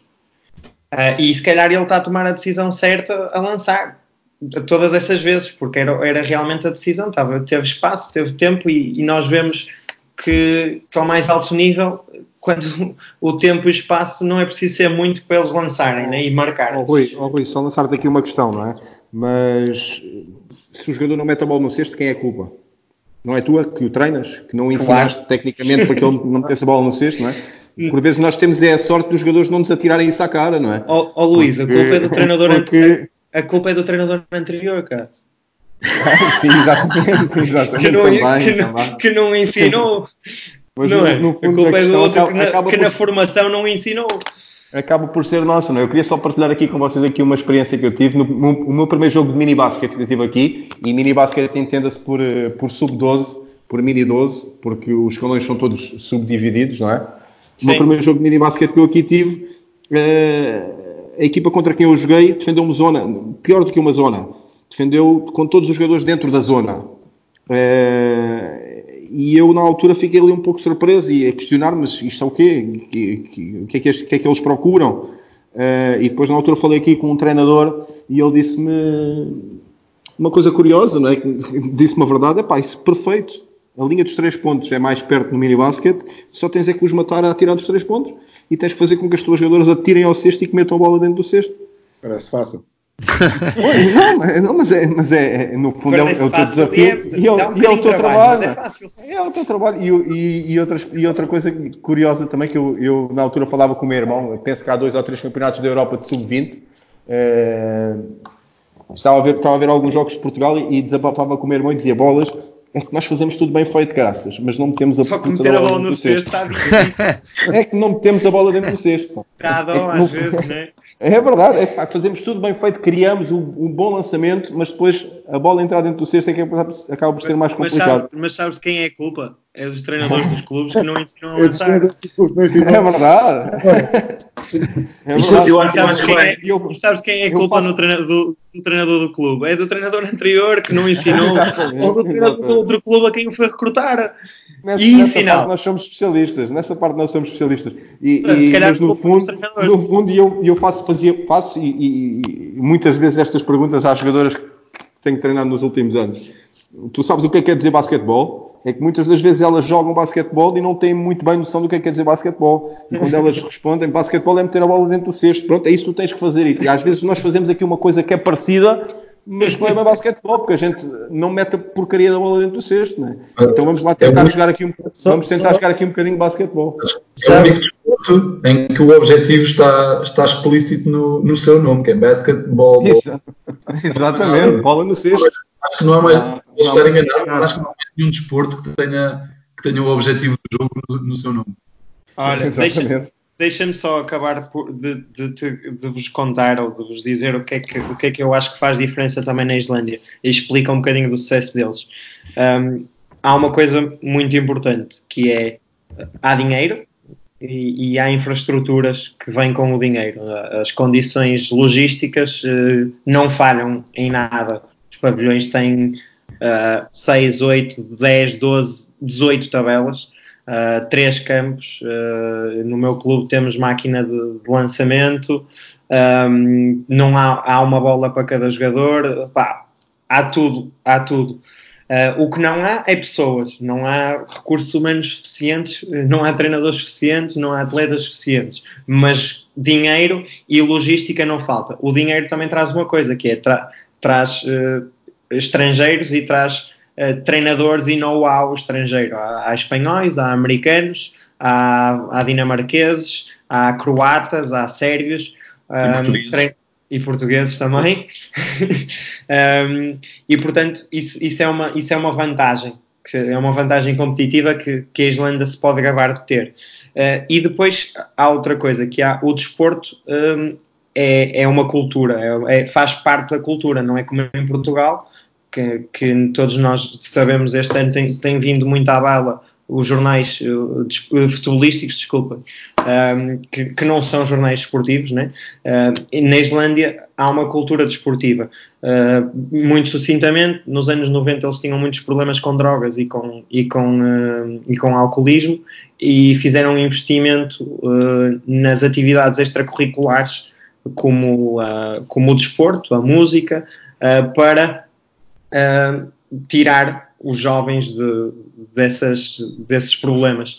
E três, duas, três décadas mais tarde começaram a, a ter resultados de excelência que, que vêm associados a isso. Não foi o propósito das políticas desportivas que eles implementaram, mas foi uma consequência uh, de algo social, de uma aposta social. Um, e depois também, aquilo não sei se vocês têm noção, mas é, pelos rankings é o país mais pacífico do mundo há muita, a taxa de natalidade está em altas, há muitas crianças e as crianças brincam na rua. As crianças lá têm uma Sim. infância como se calhar a que nós, nós aqui ainda tivemos. Um, andam Sim. na rua de bicicleta, uh, não é preciso cadeados para prender as bicicletas. Uh, estão sempre a brincar na crianças, meu. Estamos a falar de crianças. Não, é, é tu, mas já agora, já agora Rui, começas a falar, mas impressionante. Começas a falar. Só passar, utilizar um bocadinho aquilo que o Luís falou, falámos muito dos problemas que tínhamos de, do lançamento, de questões técnicas e etc. João, passo-te um, um bocadinho a palavra e sei que por aí fora começa a ser um, um método mais utilizado pelos, pelos clubes. Passar a focar mais no jogador e menos, no, e menos na equipa não pode passar por, por exemplo, um dos treinos não ser treino de equipa e ser treino de tecnificação, que é o que chamam em Espanha, mas poderia ser poderia ter outro nome. Uh, mais da técnica individual, da tática individual, mas ter como foco o jogador. Sim, um, o, o, que nós falámos anteriormente acabou por ir entroncar tudo no que o Pedro tinha dito. Uh, somos organizados, defendemos, mas depois lançamos mal, temos dificuldades numa série de coisas. Nós, eu, eu falo a nível de, de, da equipa sénior onde estou, uh, nós fazemos isso. Uh, na parte da tarde fazemos muito trabalho individual das atletas, tática, técnica e tática individual um, e fazemos muito trabalho de lançamento dentro do, do, que fazemos de jogo, como é óbvio, mas trabalhamos muito, os postos trabalham situações específicas e os bases extremos também. Um, e acho que nós, o nosso problema, o nosso, eu estou um bocado agora longe da realidade do continente, apesar de seguir muita coisa, mas a formação principalmente acaba por estar um bocado longe do, dos fins de semana, vou acompanhando, mas não é tão assiduamente. Uh, acho que nós preocupamos com o resultado imediato, mesmo no sub-14, e, e, andamos preocupados em organizar, estar a jogar organizados em vez de dar as ferramentas que o Rui, se não estou erro, falou, que não damos, ou nós, ou não damos muitas ferramentas, é aquilo para fazermos no fim de semana o passe e bloqueio e pouco mais do que isso, e os miúdos ficam muito concentrados naquilo e acabam por nos envolver e quantas vezes ouvimos vai o, miúdo a lançar, oh João, ah boa, marcaste, mas se o miúdo não marca, já vai lá na cabeça porque lançou, o objetivo é, é marcar. Mas eu acho que passa um pouco por aí, temos de formação, séniores, acho que se tem que fazer esse trabalho e sempre, mas tem que começar de baixo para terem esses hábitos de, do trabalho individual, tática individual, tática, depois coletiva, e, e, acho que passa um pouco por isso. Um, e acho que nós falhamos, ainda continuamos a falhar muito nisso porque queremos o resultado imediato. E, e, e falámos há pouco do Barreirense trabalhar para, o, se calhar, tentar chegar a alguém aos séniores. Nós, nós, neste momento, preocupamos é com o imediato. Se ganharmos em sub-14, somos campeões de espetáculo, mas daqui a, a, 8, a 6, 8 anos, olhamos para a equipa sénior e não está lá ninguém daquela equipa que foi campeã. Uh, e, e eu acho que o trabalho tem que ser feito de base, dar o seguimento e, e darmos muitas ferramentas aos miúdos. E eu até acho que é bom uh, uh, os, os miúdos terem vários treinadores na sua formação, não estar sempre. Não estou a dizer que eu acho que dois, três anos com, com um grupo e depois trocar, porque há treinadores que gostam de trabalhar mais uma parte, outros, outros, e dar mais, mais uh, ferramentas, dar os ingredientes para depois eles chegarem cenas, fazer um bolo ou fazer um bom cozinhado, ou para podermos dos 10 ou 12 ou 14, conseguirmos sacar dois ou três para, para uma equipa sénior, acho que era, que era ótimo. Uh, e acho que passa um pouco por aí, por esse trabalho. Nem sempre o fazemos e eu acho que falhamos muito nisso, porque andamos preocupados com o resultado do fim de semana e ganharmos. É importante a competição e ganhar, não, não, não ponho em causa isso, também é importante ganhar. Mas acho que focamos tanto no, no vencer que depois acabamos por deixar coisas muito importantes para trás e, e, e, chegamos a cenas, temos cenas, não chegamos, não chegamos, chegamos, mas não chegamos, depois não temos atletas com capacidade para, para jogarem lá e, e temos o reflexo no, nos europeus, somos organizados, somos, conseguimos defender, mas depois o, o, lançamento temos uma dificuldade enorme, uh, resolver situações de, de desequilíbrio, criar desequilíbrios individualmente temos, a salvo raras exceções, não estou a dizer que não aconteça, mas temos enormes dificuldades porque não demos, se calhar, andamos a jogar o sub-14 já com bloqueio direto. Porque os miúdos não têm que ter capacidade de jogar sem bloqueio tentar desequilibrar a defesa sem bloqueio? Não, bloqueio, habituamos e se calhar sub-14 temos sucesso, sub-16 começamos a ter algumas dificuldades, sub-18 já sabem defender os bloqueios, pumba, não, há, não, há, não, não dá nada, vai, vai um, não é os jogadores interiores sub-16 para, para, para sub-18, mas os exteriores também começam a ter mais dificuldades. E, e, e eu acho, eu acho, acho, e nós temos que perder, e às vezes também se calhar contra mim falo, agora se calhar penso um bocadinho diferente, mas também se calhar já pensei assim, é por isso que eu também acho que se calhar é importante os treinadores mais velhos estarem a trabalhar com a formação, que se calhar já veem as coisas com, outra, com outros olhos, olhos de ver. E a, a malta quando é mais, mais nova tem aquela força de querer ganhar e, e mostrar, ai, se eu fui campeão de sub-14, sou o maior da minha rua, mas depois eu acho que... Deixa-me deixa dizer-te uma coisa, eu acho que eu, eu, acredito que os treinadores mais velhos conseguem trazer muito mais à formação, têm muito mais, uhum. muito mais experiência, obviamente, mas também acho que muitos treinadores mais antigos ficaram parados. Sim. Ok, do que tenho visto. Eu vou dizer porquê. Eu, eu não, falo, não falo disto no podcast porque acho que não faz sentido, mas aqui enquadra-se. Eu, ano passado, tinha uma geração de miúdos sub-14 em que rodavam os 12 no jogo.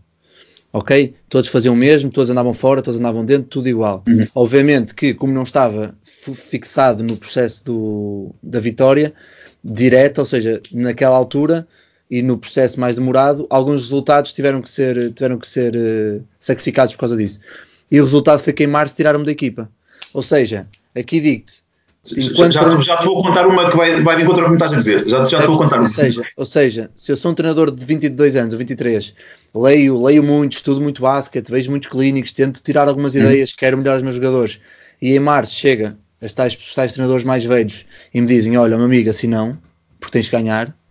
Sim, eh, se calhar, expressei mal no sentido, não estou, atenção, não tenho nada contra os mais novos, não, e, não, e, e, vou dar um exemplo que vai bater no que me estás a dizer. Eu tenho um treinador que até está aqui com as seleções, que põe os miúdos todos a jogar e dá minuto, e, e acho muito bem, e houve depois gente de fora a criticar, não, este ganha o jogo por 50, passa a ganhar por 4 ou 5, e eu assim, espetáculo, mas jogaram uns 12 minutos, tiveram oportunidade de, de, de, de, competição, jogaram, tiveram uma série de coisas. E, e vai também encontrar o que estás-me a dizer. O, há treinadores também mais velhos que é, é focados para aquilo, para ganhar de sub-14, se não ganhar, estás ao meu amigo. Deixa-me deixa aproveitar uh, o que vocês estão a dizer para, para lançar uma, uma pergunta. Um, o, que é que, o que é que vocês acham dos nossos modelos competitivos? Porque é que porque é que nós, em sub-14, temos de competir como a Liga todas as semanas? E não é só isso, porque é que, porque porque é que nós em sub-16 porque é que sub temos de competir todas as semanas? Não é só isso, porque, em sub-14. Porquê? Porque, porque é que em sub-14, a meio do mês de novembro, já está praticamente decidido quem vai à Final Six ou não e estás a pôr em, em, Vasco, em risco uma época num mês e meio. Eu, nem, eu, não, eu não quero saber da Final Six.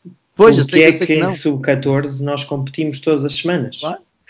Com- qualquer treinador quer ganhar. Claro. Sim. Qualquer. E não está errado. O treinador é qualquer Ok? pessoa. Portanto, se um, se um treinador chega ao fim de- no final da semana vai ter jogo, Uhum. naturalmente vai ter no seu subconsciente que tem de preparar e organizar a equipa de forma a poder jogar melhor no fim de semana. Porque senão, todo o trabalho do treinador também vai ser posto em causa. Porque se o treinador, é precisa- precisamente aquilo que tu dizias e que, e que- que falavas que foi um bocadinho o que te aconteceu no ano passado. Se tu não, se tu não puder, não te preparares para o jogo de fim de semana, ou se não preparares a equipa minimamente, e quando eu digo preparar, não estou a falar de scouting, estou a dizer de ensinar aos miúdos regras básicas de organização coletiva para eles poderem crescer e desenvolver em termos de competição, em termos competitivos, poderem ter uma prestação melhor. Se tu não fizeres isso, se tu não tiveres essa preocupação, o que vai acontecer, naturalmente, é que vais ter piores resultados ao fim de semana. E ao fim de semana vão estar lá os pais, vão estar lá a direção, vão estar lá, vai estar lá toda a gente que vai avaliar a prestação competitiva da tua Claro. equipa. Sim. Já agora, E Rui, vais perder credibilidade. E se tu perdes credibilidade, depois na semana seguinte não vais conseguir trabalhar da mesma forma com os teus atletas porque eles não vão acreditar em ti. Portanto, todo, o, todo o sistema Sim, o sistema é que está mal. Sim, o sistema é que está mal. Repara, mas, repara, eu, Rui, por exemplo, eu percebo perfeitamente aquilo que estás a dizer e o problema que, que, que evidencias, mas vamos ser sinceros, e o, o caso do Vasco é- não, não é muito feliz, mas quantas vezes é que vimos um treinador de sub-14 ser despedido em dezembro por não ter ideia? Ou seja, é verdade que, que há pressão dos resultados, que qualquer pessoa quer, quer ganhar, etc. E que se pode, ser, pode se formar e competir ao mesmo tempo. Mas quantos de nós é que já fomos despedidos por perder ah, três jogos até dezembro? Porque eu, não, eu, nunca vi isso acontecer tanto, ou, ou a situação do Vasco replicada tantas vezes assim, para nós pormos essa pressão de- realmente. Sim, eu, eu com- compreendo e concordo com, contigo com o que estás a dizer, Diogo, mas, é- mas tens de, de perceber, mai- ver mais à frente do que, do que o ser despedido, né? Porque se os teus atletas vão trabalhar de maneira diferente se acreditarem em ti ou se não acreditarem em ti. E os atletas também gostam de ganhar. Os isso- atletas, os atletas também gostam de ganhar. E se os atletas que são miúdos, que têm 10 anos, 11 anos, 12 anos, 15 anos, 17, sentirem que o que fazem no treino não os ajuda no fim de semana, porque não vai, não vai ter resultados imediatos, não vão naturalmente eh, acreditar na mesma, da mesma forma naquilo que tu fazes. O que não significa que passado 5 anos ou 10 anos não te venham dizer, olha, muito bem, Diogo, obrigado por aquilo que fizeste comigo, ninguém queria fazer isto, mas era, eu agora percebo que foi mesmo importante. Mas no imediato vai ser muito mais difícil o teu trabalho. Se discordarem de mim, estão à vontade para dizer, mas isto é a minha Isso perspectiva. também, reparem. eu- Por é- favor, digam-me. minha perspectiva de que depende também, ou seja, depende também como é que nós propomos as coisas aos próprios atletas, porque eu entendo que é, é que todos, como seres humanos, queremos ganhar, mas ah, eu tenho a certeza que há miúdos que se jogarem bem, se sentirem as suas melhorias e, e o trabalho que é feito, perdendo um jogo podem sair contentes. Isto sou eu, é um bocadinho a minha visão. Diogo, eu concordo contigo e acho que é possível e, e e e- acho que há muitos treinadores que o fazem, mas também acho que podíamos ajudar ou podemos construir as coisas de uma forma que ajuda mais os jogadores e os treinadores durante a semana, durante os meses. Não há necessidade de nós competirmos todas as semanas. Não, não há. Pelo menos para mim não há. Eu acho. Deixa-me só dizer aqui uma coisa, Rui. Eu acho que estamos aqui a confundir as coisas. Eh, Estamos aqui a confundir o que é competição e resultado com formação. Acho que são coisas completamente diferentes. Eh, Acho que essa pressão tem que e deve de existir quando, quando estamos a falar no, no escalão sénior. Agora, quando estamos a falar aqui no escalão de formação, eh, acho um erro eh, avaliar-se qualquer tipo de trabalho que seja, se ganhas ou se perdes. Eh, acho, que esse, acho, acho que esse não deve, não deve ser a forma de, de tu avaliares o teu próprio trabalho ou de alguém te avaliar o teu próprio trabalho. Lu- Esta é Luís, minha, minha tota- humilde- totalmente de acordo opinião. contigo. Mas, agora, mas agora, achas que isso é um bocadinho diga- utópico? Diz- Eh, Uma coisa é, é- é- é idealmente, e com- totalmente de acordo contigo, mas a prática não diz isso, né? A prática di- diz que mais ou menos, mas isso também é parte da avaliação. O, como, como, o Diogo estava a dizer, e, por natureza o ser humano é competitivo, não é? E seja Sim. aquilo que for, não é? Nós queremos ganhar e ninguém gosta, ninguém gosta de perder. Acho que, depende, acho que depende um pouco da tua parte como formador, eh, como vais, de certa forma, meter mais ou menos força no resultado final. Totalmente de acordo. E, agora... e acho, acho que deves ter aqui um pouco de, de cuidado, não é? E, e, preparar os jogadores para, para, o, para, o, para o insucesso, não é? Porque. Totalmente, total, totalmente de acordo nisso e, e, e, nem, faz, nem faz sentido que seja de outra forma. Porque compitas ou não todas as semanas. Claro, Luís, compitas ou não todas as semanas, isso faz todo sentido. A competição acaba por ser aqui o bichinho, não é? Isto é, a cenoura que eles têm aqui à frente é o facto de competirem ao fim de semana, de chegarem ao fim de semana e terem aqui uma atividade extra, não é? Por isso acaba por haver aqui depois também aqui tantos problemas com alguns jogadores e com alguns encarregados de educação, pela dificuldade que é eles perceberem que a competição ao fim de semana é isso mesmo, é um extra. Não é, isto é, hoje em dia todas as, as atividades extracurriculares são pagas, como é o basquete, e, e muitas vezes é, é, difícil fazer entender aos atletas e fazer entender aos encarregados de educação que o facto de eles pagarem uma atividade extracurricular não lhes dá aqui a obrigatoriedade de eles jogarem, de eles jogarem todos o mesmo tempo ao fim de semana, não é? Mas é aquilo que eles querem, é aquilo que eles gostam uh, e, para, então... e, é para isso que eles, que eles trabalham também, não é? Agora, depende um pouco de, de neste caso, de nós, como treinadores, como vamos meter mas mais é, ou menos então ponho-te ponho nestes termos, ou coloca, tento colocar a pergunta de outra forma. Então, e se a época for mais curta? Competimos todas as semanas, mas em vez de competirmos durante de setembro a junho, se podemos só competir durante seis meses. Epá, estás a trazer essas americanices para aqui, para quê? Não, os americanos são realmente os piores que aqui andam. Eu, eu, eu, isto é, eu, eu, vejo importante a parte da competição, se é seis meses, se é menos que seis meses, não é? O modelo americano é o melhor exemplo, porque eles têm desportos de inverno e desportos de verão, eles quando não estão a competir no basquete estão a fazer outra modalidade. Uh, muitas das vezes, não é? O que é bastante bom, né? Seja, seja ela coletiva, exatamente. Claro, exatamente. Isso, na minha opinião, é bastante positivo, não é? Ter jogadores mais multifuncionais. Não é? Um jogador que, que joga basquete e que ao mesmo tempo está preparado para dar um salto uma rede de vôlei e fazer um remate de cima para baixo. Não é? Então eles não precisam de oh, competir no basquete todas as semanas, não é? Durante o ano, durante nove meses. Siga, Diogo. Não, porque essa competição de outras formas também. É? Bem, malta, agora só para nós temos mais ou menos 20 minutos para fechar aqui o, o episódio, porque senão isto aqui é 3, 4, 5 horas e já sei que já vos conheço alguns, já sei como é que isto é. E depois a malta, a malta que está do outro lado, a meio cansa-se e manda, manda toma contra a parede e chateia-se com tudo. Pronto, tem aqui uma. uma... Diz, Mas, desculpa, eu tinha uma cena para perguntar ao Luís que é: Luís, o que é que dizem os teus olhos?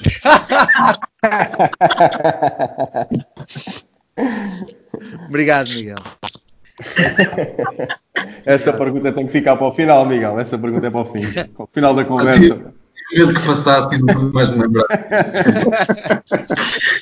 Mas pronto, uma, uma, questão que o, o, meu padrinho, que é um. Obviamente tem que ser assíduo aos podcasts, no mínimo, e é uma pessoa que está ligada ao basquete há mais de 50 anos e que me perguntou que gostava que, que eu vos perguntasse que era numa equipa de pré-competição, ou sub-18, uma equipa sub-16 já muito competitiva, vocês preferiam, enquanto treinadores, ter uma equipa mais homogénea e sem grande talento, ou seja, todos muito por igual, mas trabalhadora, ou então uma equipa mais heterogénea, mas ali com dois ou três atletas com muito talento. Eu gostava de ouvir oh. primeiro o Miguel e depois. desculpa lá, a volta que tu foste dar para tu fazeres uma questão, já viste? Foste arranjar o teu tio avô que disse. Oh, Opa, essa pergunta posso... é tua, Vasco. Essa não pergunta é posso, é tua. Não posso ser sempre eu, porque não parece mal. Tenho que fazer de conta que tenho malta que está a ouvir, percebes? Faz perguntas. Mas Miguel, diz-me lá o que é que tu achas. Olha, eu sou sincero e, e, já mudei a minha resposta a esta pergunta várias vezes ao longo desta minha curta carreira. Um, e se calhar vou voltar a mudar, mas neste momento eu, eu sou. Depende, depende. Eu sou fã de treinar o talento neste momento. E apesar de eu ter lido um livro em que diz que o talento, quando, quando uma pessoa nasce, essa coisa não existe, não é? Apesar de, dos clientes acreditarem nisso, eu gosto mais de treinar a, a, capacidade e a qualidade do que treinar uh, o nível todo igual, igual por mediano. Um, e acredito que ao treinarmos esse nível mais elevado de jogadores, vamos estar a melhorar como treinadores e vamos também conseguir contagiar aqueles jogadores menos capazes para, para os melhorar e para o fazer dar um salto, nem que sejam em pequenas coisas ou em tarefas específicas.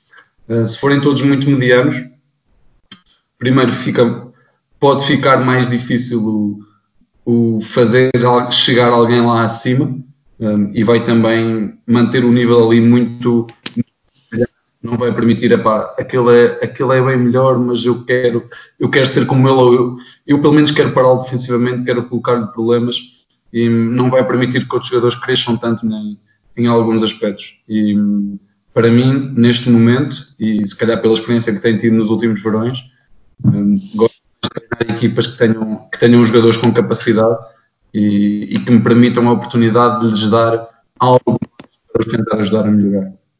Ótimo. Falta mais opiniões. Tem 15 minutos, estão livres. Eu dou opinião também. Uh, a minha opinião, eu já treinei, já treinei os dois tipos de equipas. Uh, já treinei as equipas com vários jogadores, vamos lá. Cuidado, oh Pedro, vais ofender alguém, cuidado. Não, não, vou dizer quais são as equipas, que é para eles não, depois não me baterem.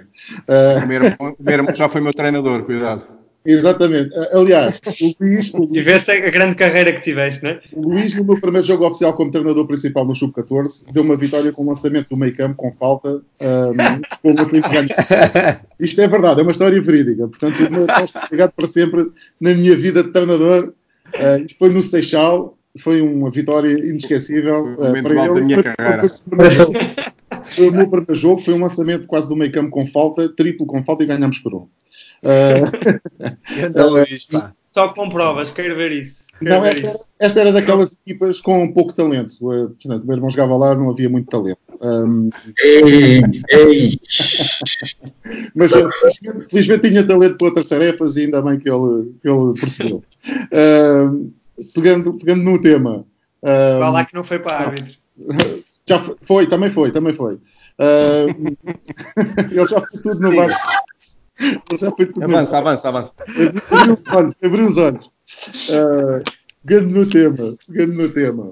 Uh, não, já treinei os dois tipos de equipas e colocando a questão em pré-competição, eu vou-te ser muito sincero. Eu preferia ter os dois, três jogadores de, de talento e ter o resto dos jogadores com, num nível abaixo. Uh, primeiro, por uma, uma das razões é aquela que o Miguel também referiu. Uh, em termos motivacionais e em termos de puxar, uh, de, ou seja, de puxar uh, aqueles que são mais, mais frágeis para, para darem o passo em frente, ter os dois, três jogadores que, que estão um nível acima é, uma ajuda, é uma ajuda bastante grande. os jogadores acreditam mais porque sabem que têm ali, eu, eu costumo chamar uma muletas. Segurança. É uma segurança, sim. Eu costumo chamar muletas esses jogadores. Uh, e às vezes jogar sem a muleta uh, não é tão fácil uh, e aí fica tudo demonstrado. E, e já que estamos a falar em pré-competição e já que a palavra competição existe, o objetivo é claro, o objetivo é ganhar. e é, eu diria que é muito mais fácil eu procurar uma situação de um isolamento para um desses jogadores talentosos meter a bola no cesto do que se calhar em, com cinco jogadores medianos procurar um jogador para pôr a bola no cesto. Porque Portanto, não queres treinar a seleção portuguesa? Uh, não, há quem meta a bola no cesto de vez em quando, tem que encontrar ali os espaços. E é assim que eu vou ficar sem podcast. Rui, obrigado. Obrigado por este momento. Não, isto só, só, vem de encontro, só vem de encontro ao que nós falamos antes. Esse gajo não devia estar na bola Sim, mas ter cinco jogadores medianos, Rui, como tu deves também sabes, uh, tu podes, podes, fazer coisas muito boas, podes fazer coisas muito boas em termos coletivos e, e trabalhar muito bem em termos coletivos e dar-te um gozo enorme. Uh, Uh, ver o comportamento da tua equipa, mas sabes que por vezes, quando chega a altura uh, altura do stress, como eu chamo, meter a bola no cesto está quieto. Um, e pronto, a, a, comparação que tu fizeste até pode ser uh, minimamente justa, mas eu não quero ir por aí. Uh, mas esta, mas esta é, é, a minha opinião, porque uh, eu acho que na, na, nas equipas de, vamos lá, onde nós competimos mais, temos sempre aquele jogador que é mais referência do que outro, ou pelo menos temos dois, três, e que nós sabemos que podemos uh, estar um pouco mais um, como treinadores um pouco mais à vontade, porque sabemos que temos um pouco mais de sucesso por ali. Uh, agora, portanto, em pré-competição, sim, preferia ter estes dois, três jogadores com mais talento. Sim. João, dentro da realidade açoriana, segues a mesma ideia do, do Pedro e do Miguel? Sim, sim. Uh, sigo, apesar de, por exemplo, uh, a medida que falei há pouco, treina em sub-16 e, e, com a sub-19, apesar de que a sub-19 com, com, mais algum talento treina nas séniores. Um, e temos, e é bom porque obriga as outras a trabalhar melhor, tem, tem lá uma que sobressai toda a gente, obriga as outras a trabalhar melhor, mas por vezes também sinto eu que ela e, e sinto, e se calhar por isso é que ela vai treinar as séniores. Uh, às vezes anda ali no treino e já não está ali a fazer nada porque é muito superior a quem está lá. Mas eu prefiro ter duas, se puder ter duas ou três atletas que possam resolver, uh, também prefiro. Cinco não vale, pois não, Vasco. Cinco talentosos. Isso aí já ajudava. Pá, vale tudo. Vale tudo. Rui, tu ficas para o último. Luís e Diogo, tu ficas para o último para fechar a emissão. O Rui nem fala. O Rui nem fala já. Isto é tipo parlamento. O Rui já esgotou o tempo, já não fala mais. Diogo, dá-me a tua opinião enquanto treinador mais, mais jovem. Agora, agora que o João passou ali um bocadinho a, a parte de quando temos uma jogadora boa, pode ser que ela suba e, e, e jogue na equipa acima, a mim mete-me um bocadinho uh, uh, medo, porque aquilo que pode acontecer é treinar só um dia com essas, com essas jogadoras que são melhores e eu acabar por ter essa tal equipa mais mediana. Mas na generalidade eu, eu acho que vou, acho que sigo com vocês e obviamente que treinar talentos uh, é sempre mais, mais interessante e porque como é pré-competição pré o, o, o, ganhar entra um bocadinho, o, o ganhar mas formando, não é? Uh, e, e, concordo com vocês, ou seja, quando tens talento e podes puxar a equipa um bocadinho atrás desse, desse talento e dessa forma de trabalhar, porque eventualmente também trabalham de forma melhor, acho que é sempre mais interessante. Luís. Só, só dar-te uma mais chega. Uh, a jovem que estava a falar uh, é aquele escalão treina três, três, quatro vezes, faz sempre pelo menos dois treinos, faz com elas. Uh, vai treinar depois com as séniores e até às vezes vai à parte da tarde das séniores e treinar à noite com, a, com o seu escalão. Sim, isso já depende de clube para clube, são, são metros de metodologias. Luís. Deixa-me só dizer aqui uma coisa antes do Luís e do Rui falar, ou antes do Luís, porque o Luís já não fala, que é eu quando estava a dizer que ter jogadores com mais capacidade nos vai desafiar a nós enquanto treinadores, um, ehm, estou a dizer isto porque estou a dizer isto para aqueles treinadores que querem continuar a melhorar e querem descobrir mais e ter mais soluções e ter mais coisas para poder dar aos jogadores. Porque há outro caso dos treinadores que, ok, tenho ali a chave do cofre, deixa-me deixa estar com a bola nele, que ele vai fazer o que é preciso e eu fico aqui sentadinho à espera que isso aconteça e depois os louros são todos meus. É? Eu gosto de de ver isto também como um processo de melhoria contínua para nós, treinadores. E um, ao ter um jogador que está no patamar X, eu quero que ele chegue ao X mais, mais 2, mais 3, mais 10, e para isso eu tenho também de melhorar e, e saber o que lhe dar. Posso só acrescentar, amigo, alguma coisa? É que eu acho que também serve, eu acho que também serve como crescimento de uma equipa, pelo menos ao nível tático, pelo menos ao nível tático, uh, saber descobrir os tais jogadores com mais talento, ou seja, aqueles jogadores que fazem a diferença e em que situações do jogo. Ou seja, uh, tu perceberes que existe um mismatch em qualquer lado com aquele jogador numa posição exterior e sabes que é para ele que nós vamos jogar, nós teres um, teres um movimento, uh, mas lá ofensivo, tu pedes à tua equipa e saberes em, em que sítio uh, concreto queres, queres que ele receba a bola mediante aquilo que está a acontecer com a defesa, isto também é crescimento, é crescimento tático, ou seja, tu não estás só a trabalhar com a tua equipa, dás papéis, obviamente, àqueles jogadores menos talentosos, como tu referiste há bocado, que acho que é muito importante, porque à medida que nós também vamos, vamos crescendo e vendo os miúdos crescerem, num escalão pré-competição, existem jogadores já com papéis bastante bem uh, definidos, não é? Uh, em, que nós, em, que eles percebem claramente aquilo que fazem. Outros nem por isso, não, não percebem tanto, mas acaba o treinador fazê-los perceber. Mas uh, eu acho que é importante, no crescimento tático da equipa e dos próprios jogadores, não só dos talentosos, mas também dos outros, uh, saberem que contexto é que vão procurar. Nesta situação vou procurar aquele jogador aqui, nesta situação nós estamos a jogar isto, nós sabemos que queremos aqui, se, se o meu treinador está a pedir para jogar isto, uh, já sei o que nós queremos, ou seja, fazer também a equipa uh, pensar e crescer também no, a nível tático, ou seja, como a equipa mediana é tudo muito coletivo e não é tão aproximado daquilo que nós encontramos no, na competição, porque na competição, sejamos claros, se há ali um homem que marca 40 pontos, a bola vai parar nele Uh, uh, estás de acordo comigo, não estás? Uh, estás totalmente relativamente a isto. Estou totalmente de acordo com tudo o que tu disseste e, Ainda no outro dia eu estava a ver um vídeo com, com o Rui. Nós temos isto. Isto também dá jeito para nós melhorarmos enquanto, enquanto seres humanos, enquanto treinadores, teres alguém com quem estás sempre a, a falar e a desafiar-te. Eu tenho a possibilidade de estar sempre a, a trocar ideias com, com o Rui Costa, apesar depois de gostar de tentar humilhá-lo em público, mas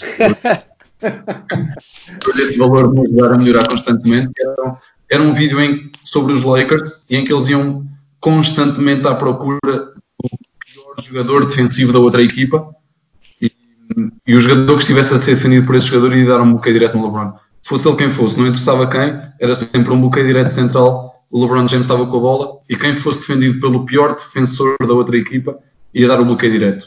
E lá está, isso era um pouco aquilo que tu estavas a falar, de ir à procura daquilo que é a nossa vantagem e usá-la. E eu acho que isso é fundamental é ajudar os jogadores a perceberem o jogo. E outra coisa que é, nós, enquanto seres humanos, acho que adaptamos. Uh, isto da quarentena está a mostrar que nós adaptamos a tudo, não é? Estamos habituados, agora já nos estamos, estar em casa a trabalhar e a viver já é quase normal, já nem, já nem estamos com aquele sofrimento que estávamos nos. É quase normal, Miguel, quase.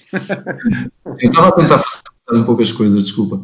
Um, e também nos habituamos a treinar jogadores do nível mediano, do nível baixo, do nível alto. E eu não acho que seja favorável estarmos sempre a treinar jogadores ali do nível mediano, se quisermos desafiar-nos e se quisermos ir à procura de coisas diferentes.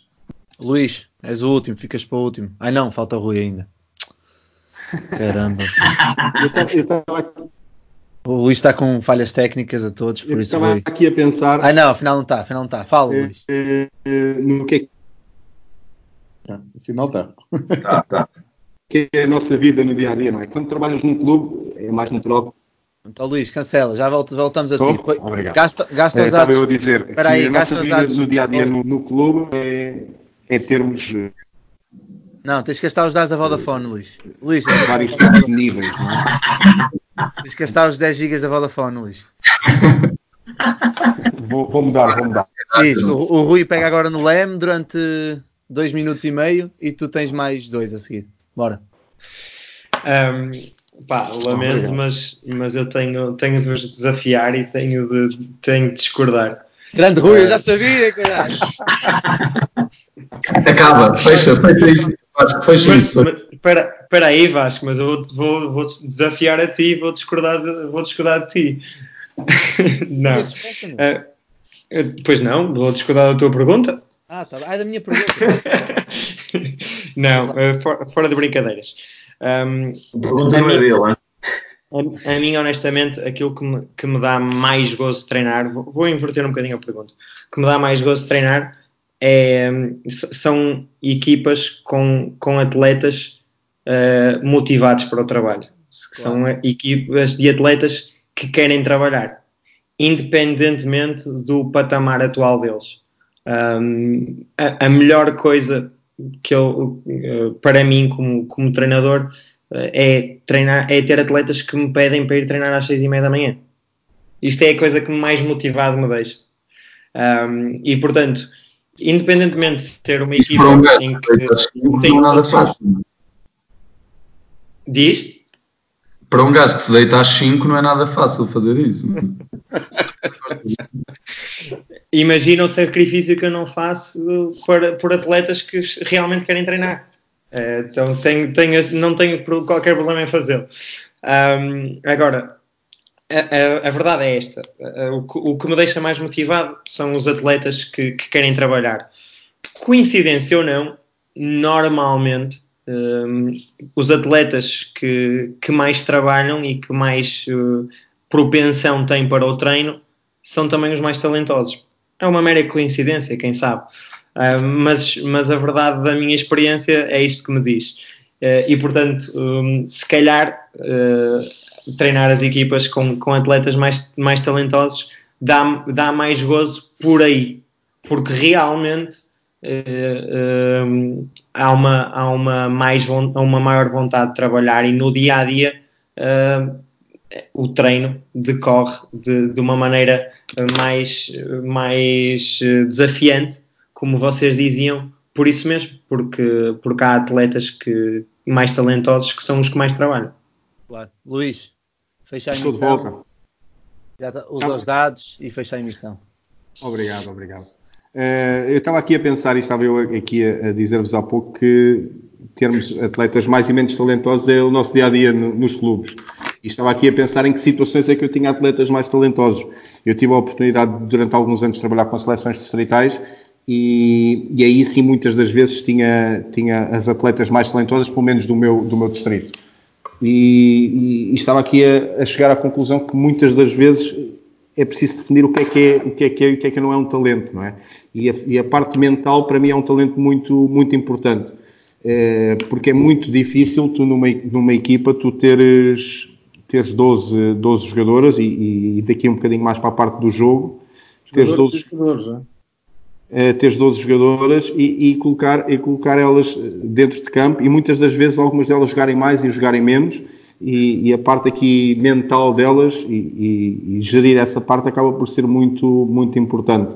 Eu, eu estava aqui a, a recordar-me aqui na, na altura de, de, quando era selecionador que e o meu irmão era selecionador em alguns anos e partilhávamos aqui algumas ideias que e o Rui também foi selecionador e, e, e não falávamos tanto, mas de certeza que, ele, que isto também se passava com ele. Nós chegamos ali muito, muito, muitas, das, muitas das vezes aqui à conclusão de que escolhemos os 8, 9, 10 jogadores eh, estão decididos, não é? E depois acabamos por ficar ali na dúvida qual será o décimo primeiro, qual será o décimo segundo e no fundo estamos aqui a falar dos jogadores que quando chegar a hora do aperto são jogadores que vão ter menos oportunidade de estar dentro, de estar dentro de campo, não é? E, e, muitas das vezes esse jogador, mais do que tu procurares aqui um grande talento e tu escolheres aqui realmente o décimo primeiro jogador que te vai acrescentar aqui mais qualidade no treino, não é?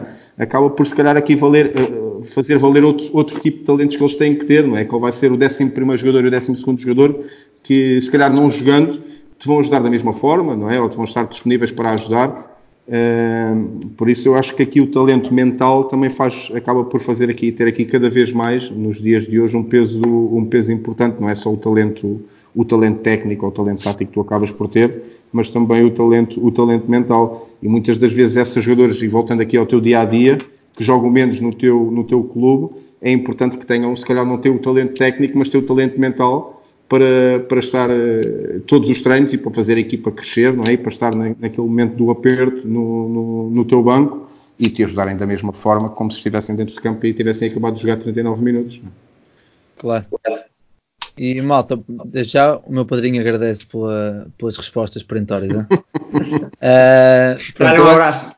Nada. Eu, eu antes de fechar quero, quero agradecer de fundo do coração a todos. Acho que foi, acho que esta, acho não, tenho certeza que esta foi a emissão mais aleatória que tivemos até agora, das três. Mas acho que é bom também para a malta que começa a ficar um bocado já a bater a cabeça nas paredes, também se rir um bocado e, e ter um bocado de sanidade mental dentro do possível. Obrigado, né? obrigado. Obrigado. E, de, obrigado. e depois, para quem está daquele lado, se ainda estiverem aí, passado uma hora e 43 de, de, de gravação, pá, quero agradecer e digam da vossa justiça. Isto vai sair o episódio tudo completo, não vou cortar. Acho que dividir em dois. É? Não, não, não, vai todo. Este vai todo direto. Acho que um painel, um painel, deste, um painel destes, um painel destes tem que, tem que levar o episódio completo. Ou é para ser ou não é para ser? Tem, tem uma hora e 43, é? Tem. Mais, ainda tem uma depois, hora é o Rui está a falar, não é? Depois ainda vou, ter que, ainda vou ter que fazer alguns cortes na pós-produção com o meu diretor de produção e com o meu assistente de produção que vamos ter que fazer alguns cortes. Mas pronto, malta, obrigado. E não sei obrigado, se querem dizer alguma coisa. Obrigado, não, sei se querem, não sei se querem dizer alguma coisa para fechar. Eu quero, eu quero dizer uma coisa. Ei, que é, é para vocês poderem insultar a todos. Posso Eu quero, eu quero dizer, não, fora, de, fora, fora de brincadeiras, quero, quero deixar uma, uma ressalva positiva. Nós estivemos aqui a fazer algumas críticas e eu quero, quero deixar uma ressalva positiva que um, acho que, que o basquete português nos últimos anos está claramente numa, numa fase ascendente. Temos muitos problemas por resolver, muitas soluções por encontrar, eh, mas claramente estamos numa, numa fase de melhoria, numa fase positiva, de maior investimento, de maior dedicação, de maior profissionalismo um, ehm, e, eh, e, maior capacidade de competir uh, internacionalmente, pelo menos a nível de formação, temos visto alguns resultados um, não com a consistência que desejamos, mas, mas temos visto, alguns resultados que nos mostram que fazemos algo, que estamos a fazer algumas coisas bem feitas. Um, e apesar de eu tar, ter estado aqui a brincar com, com os jogadores portugueses, acho que, que temos realmente talento o que nos falta é uh, a capacidade de, de, numa, numa fase de transição da pré-competição para a competição, uh, criar uh, estímulos e motivações suficientes, e, e, com isto falo fundamentalmente da perspectiva de, de ser jogador profissional de basquetebol, um, que, que ajudem os atletas a dedicar o tempo necessário para, para darem o salto para, para os patamares de excelência que, que nós queremos a nível internacional. E fala assim não é gaga, amigo. Fala, fala bem dos jogadores que precisamos deles para treinar no verão agora, não é? posso só deixar também uma mensagem, Vasco. Primeiro, claro. uh, primeiro a dizer uh, isto ajuda, nós, falar connosco ajuda a tua sanidade mental não, a minha. Ainda disse, pior, disse pior, disse que ajuda a quem está a ouvir, que não é pior. Exatamente, portanto acho que revela já o grau de desespero do, do neste momento. Uh, uh, em segundo lugar, em segundo lugar, ter a oportunidade de ver o meu irmão aqui pelo vídeo, porque normalmente eu quando o vejo é sempre com, com tipos de 2 metros e 5 que têm, pronto, parece que o vão assaltar. É melhor parar por aí.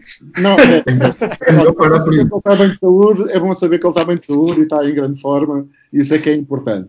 Em terceiro lugar, um, concordar com as palavras do Rui. Um, Uh, aliás, as referências que eu fiz foram, foram constatações, não foram, uh, não foram críticas, e acho que essencialmente ali aquele, o, o, período em que o jogador jovem português deve começar a trabalhar mais individualmente uh, tem que ser antecipado, não é só quando chega aos séniores do seu clube que, ou, ou é contratado por outro clube que deve começar a trabalhar. Acho que o tem que começar a fazer antes, Uh, pronto, e é uma ideia que eu, que eu deixo. Se algum dos jogadores uh, uh, esteja aqui a ouvir, já sabe que nada é diferente daquilo que eu, que eu sempre lhes disse. isto só lá vai com trabalho, portanto, não há volta a dar.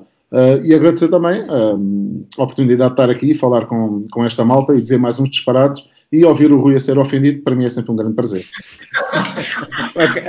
o Miguel acabou de ter aí um problema com essas tuas, com essas tuas palavras, ó, Pedro. Acho que conta comigo por isso, Pedro. Pronto, malta, mais uma vez, obrigado a todos por terem estado aqui. Obrigado ao Diogo, que é sempre um, um grande guionista e um parceiro aqui da viagem. Hoje, e... foi... Hoje foi fácil. Isto... Hoje foi fácil. Hoje, hoje fluiu, hoje fluiu. Por isso, só quero pedir desculpas mais uma vez à malta que ainda passado quase uma hora e cinquenta continua aí desse lado a ouvir. E opá, teve que ser. Por isso, malta, até uma próxima e obrigado. Um abraço a todos. Um abraço. Um abraço.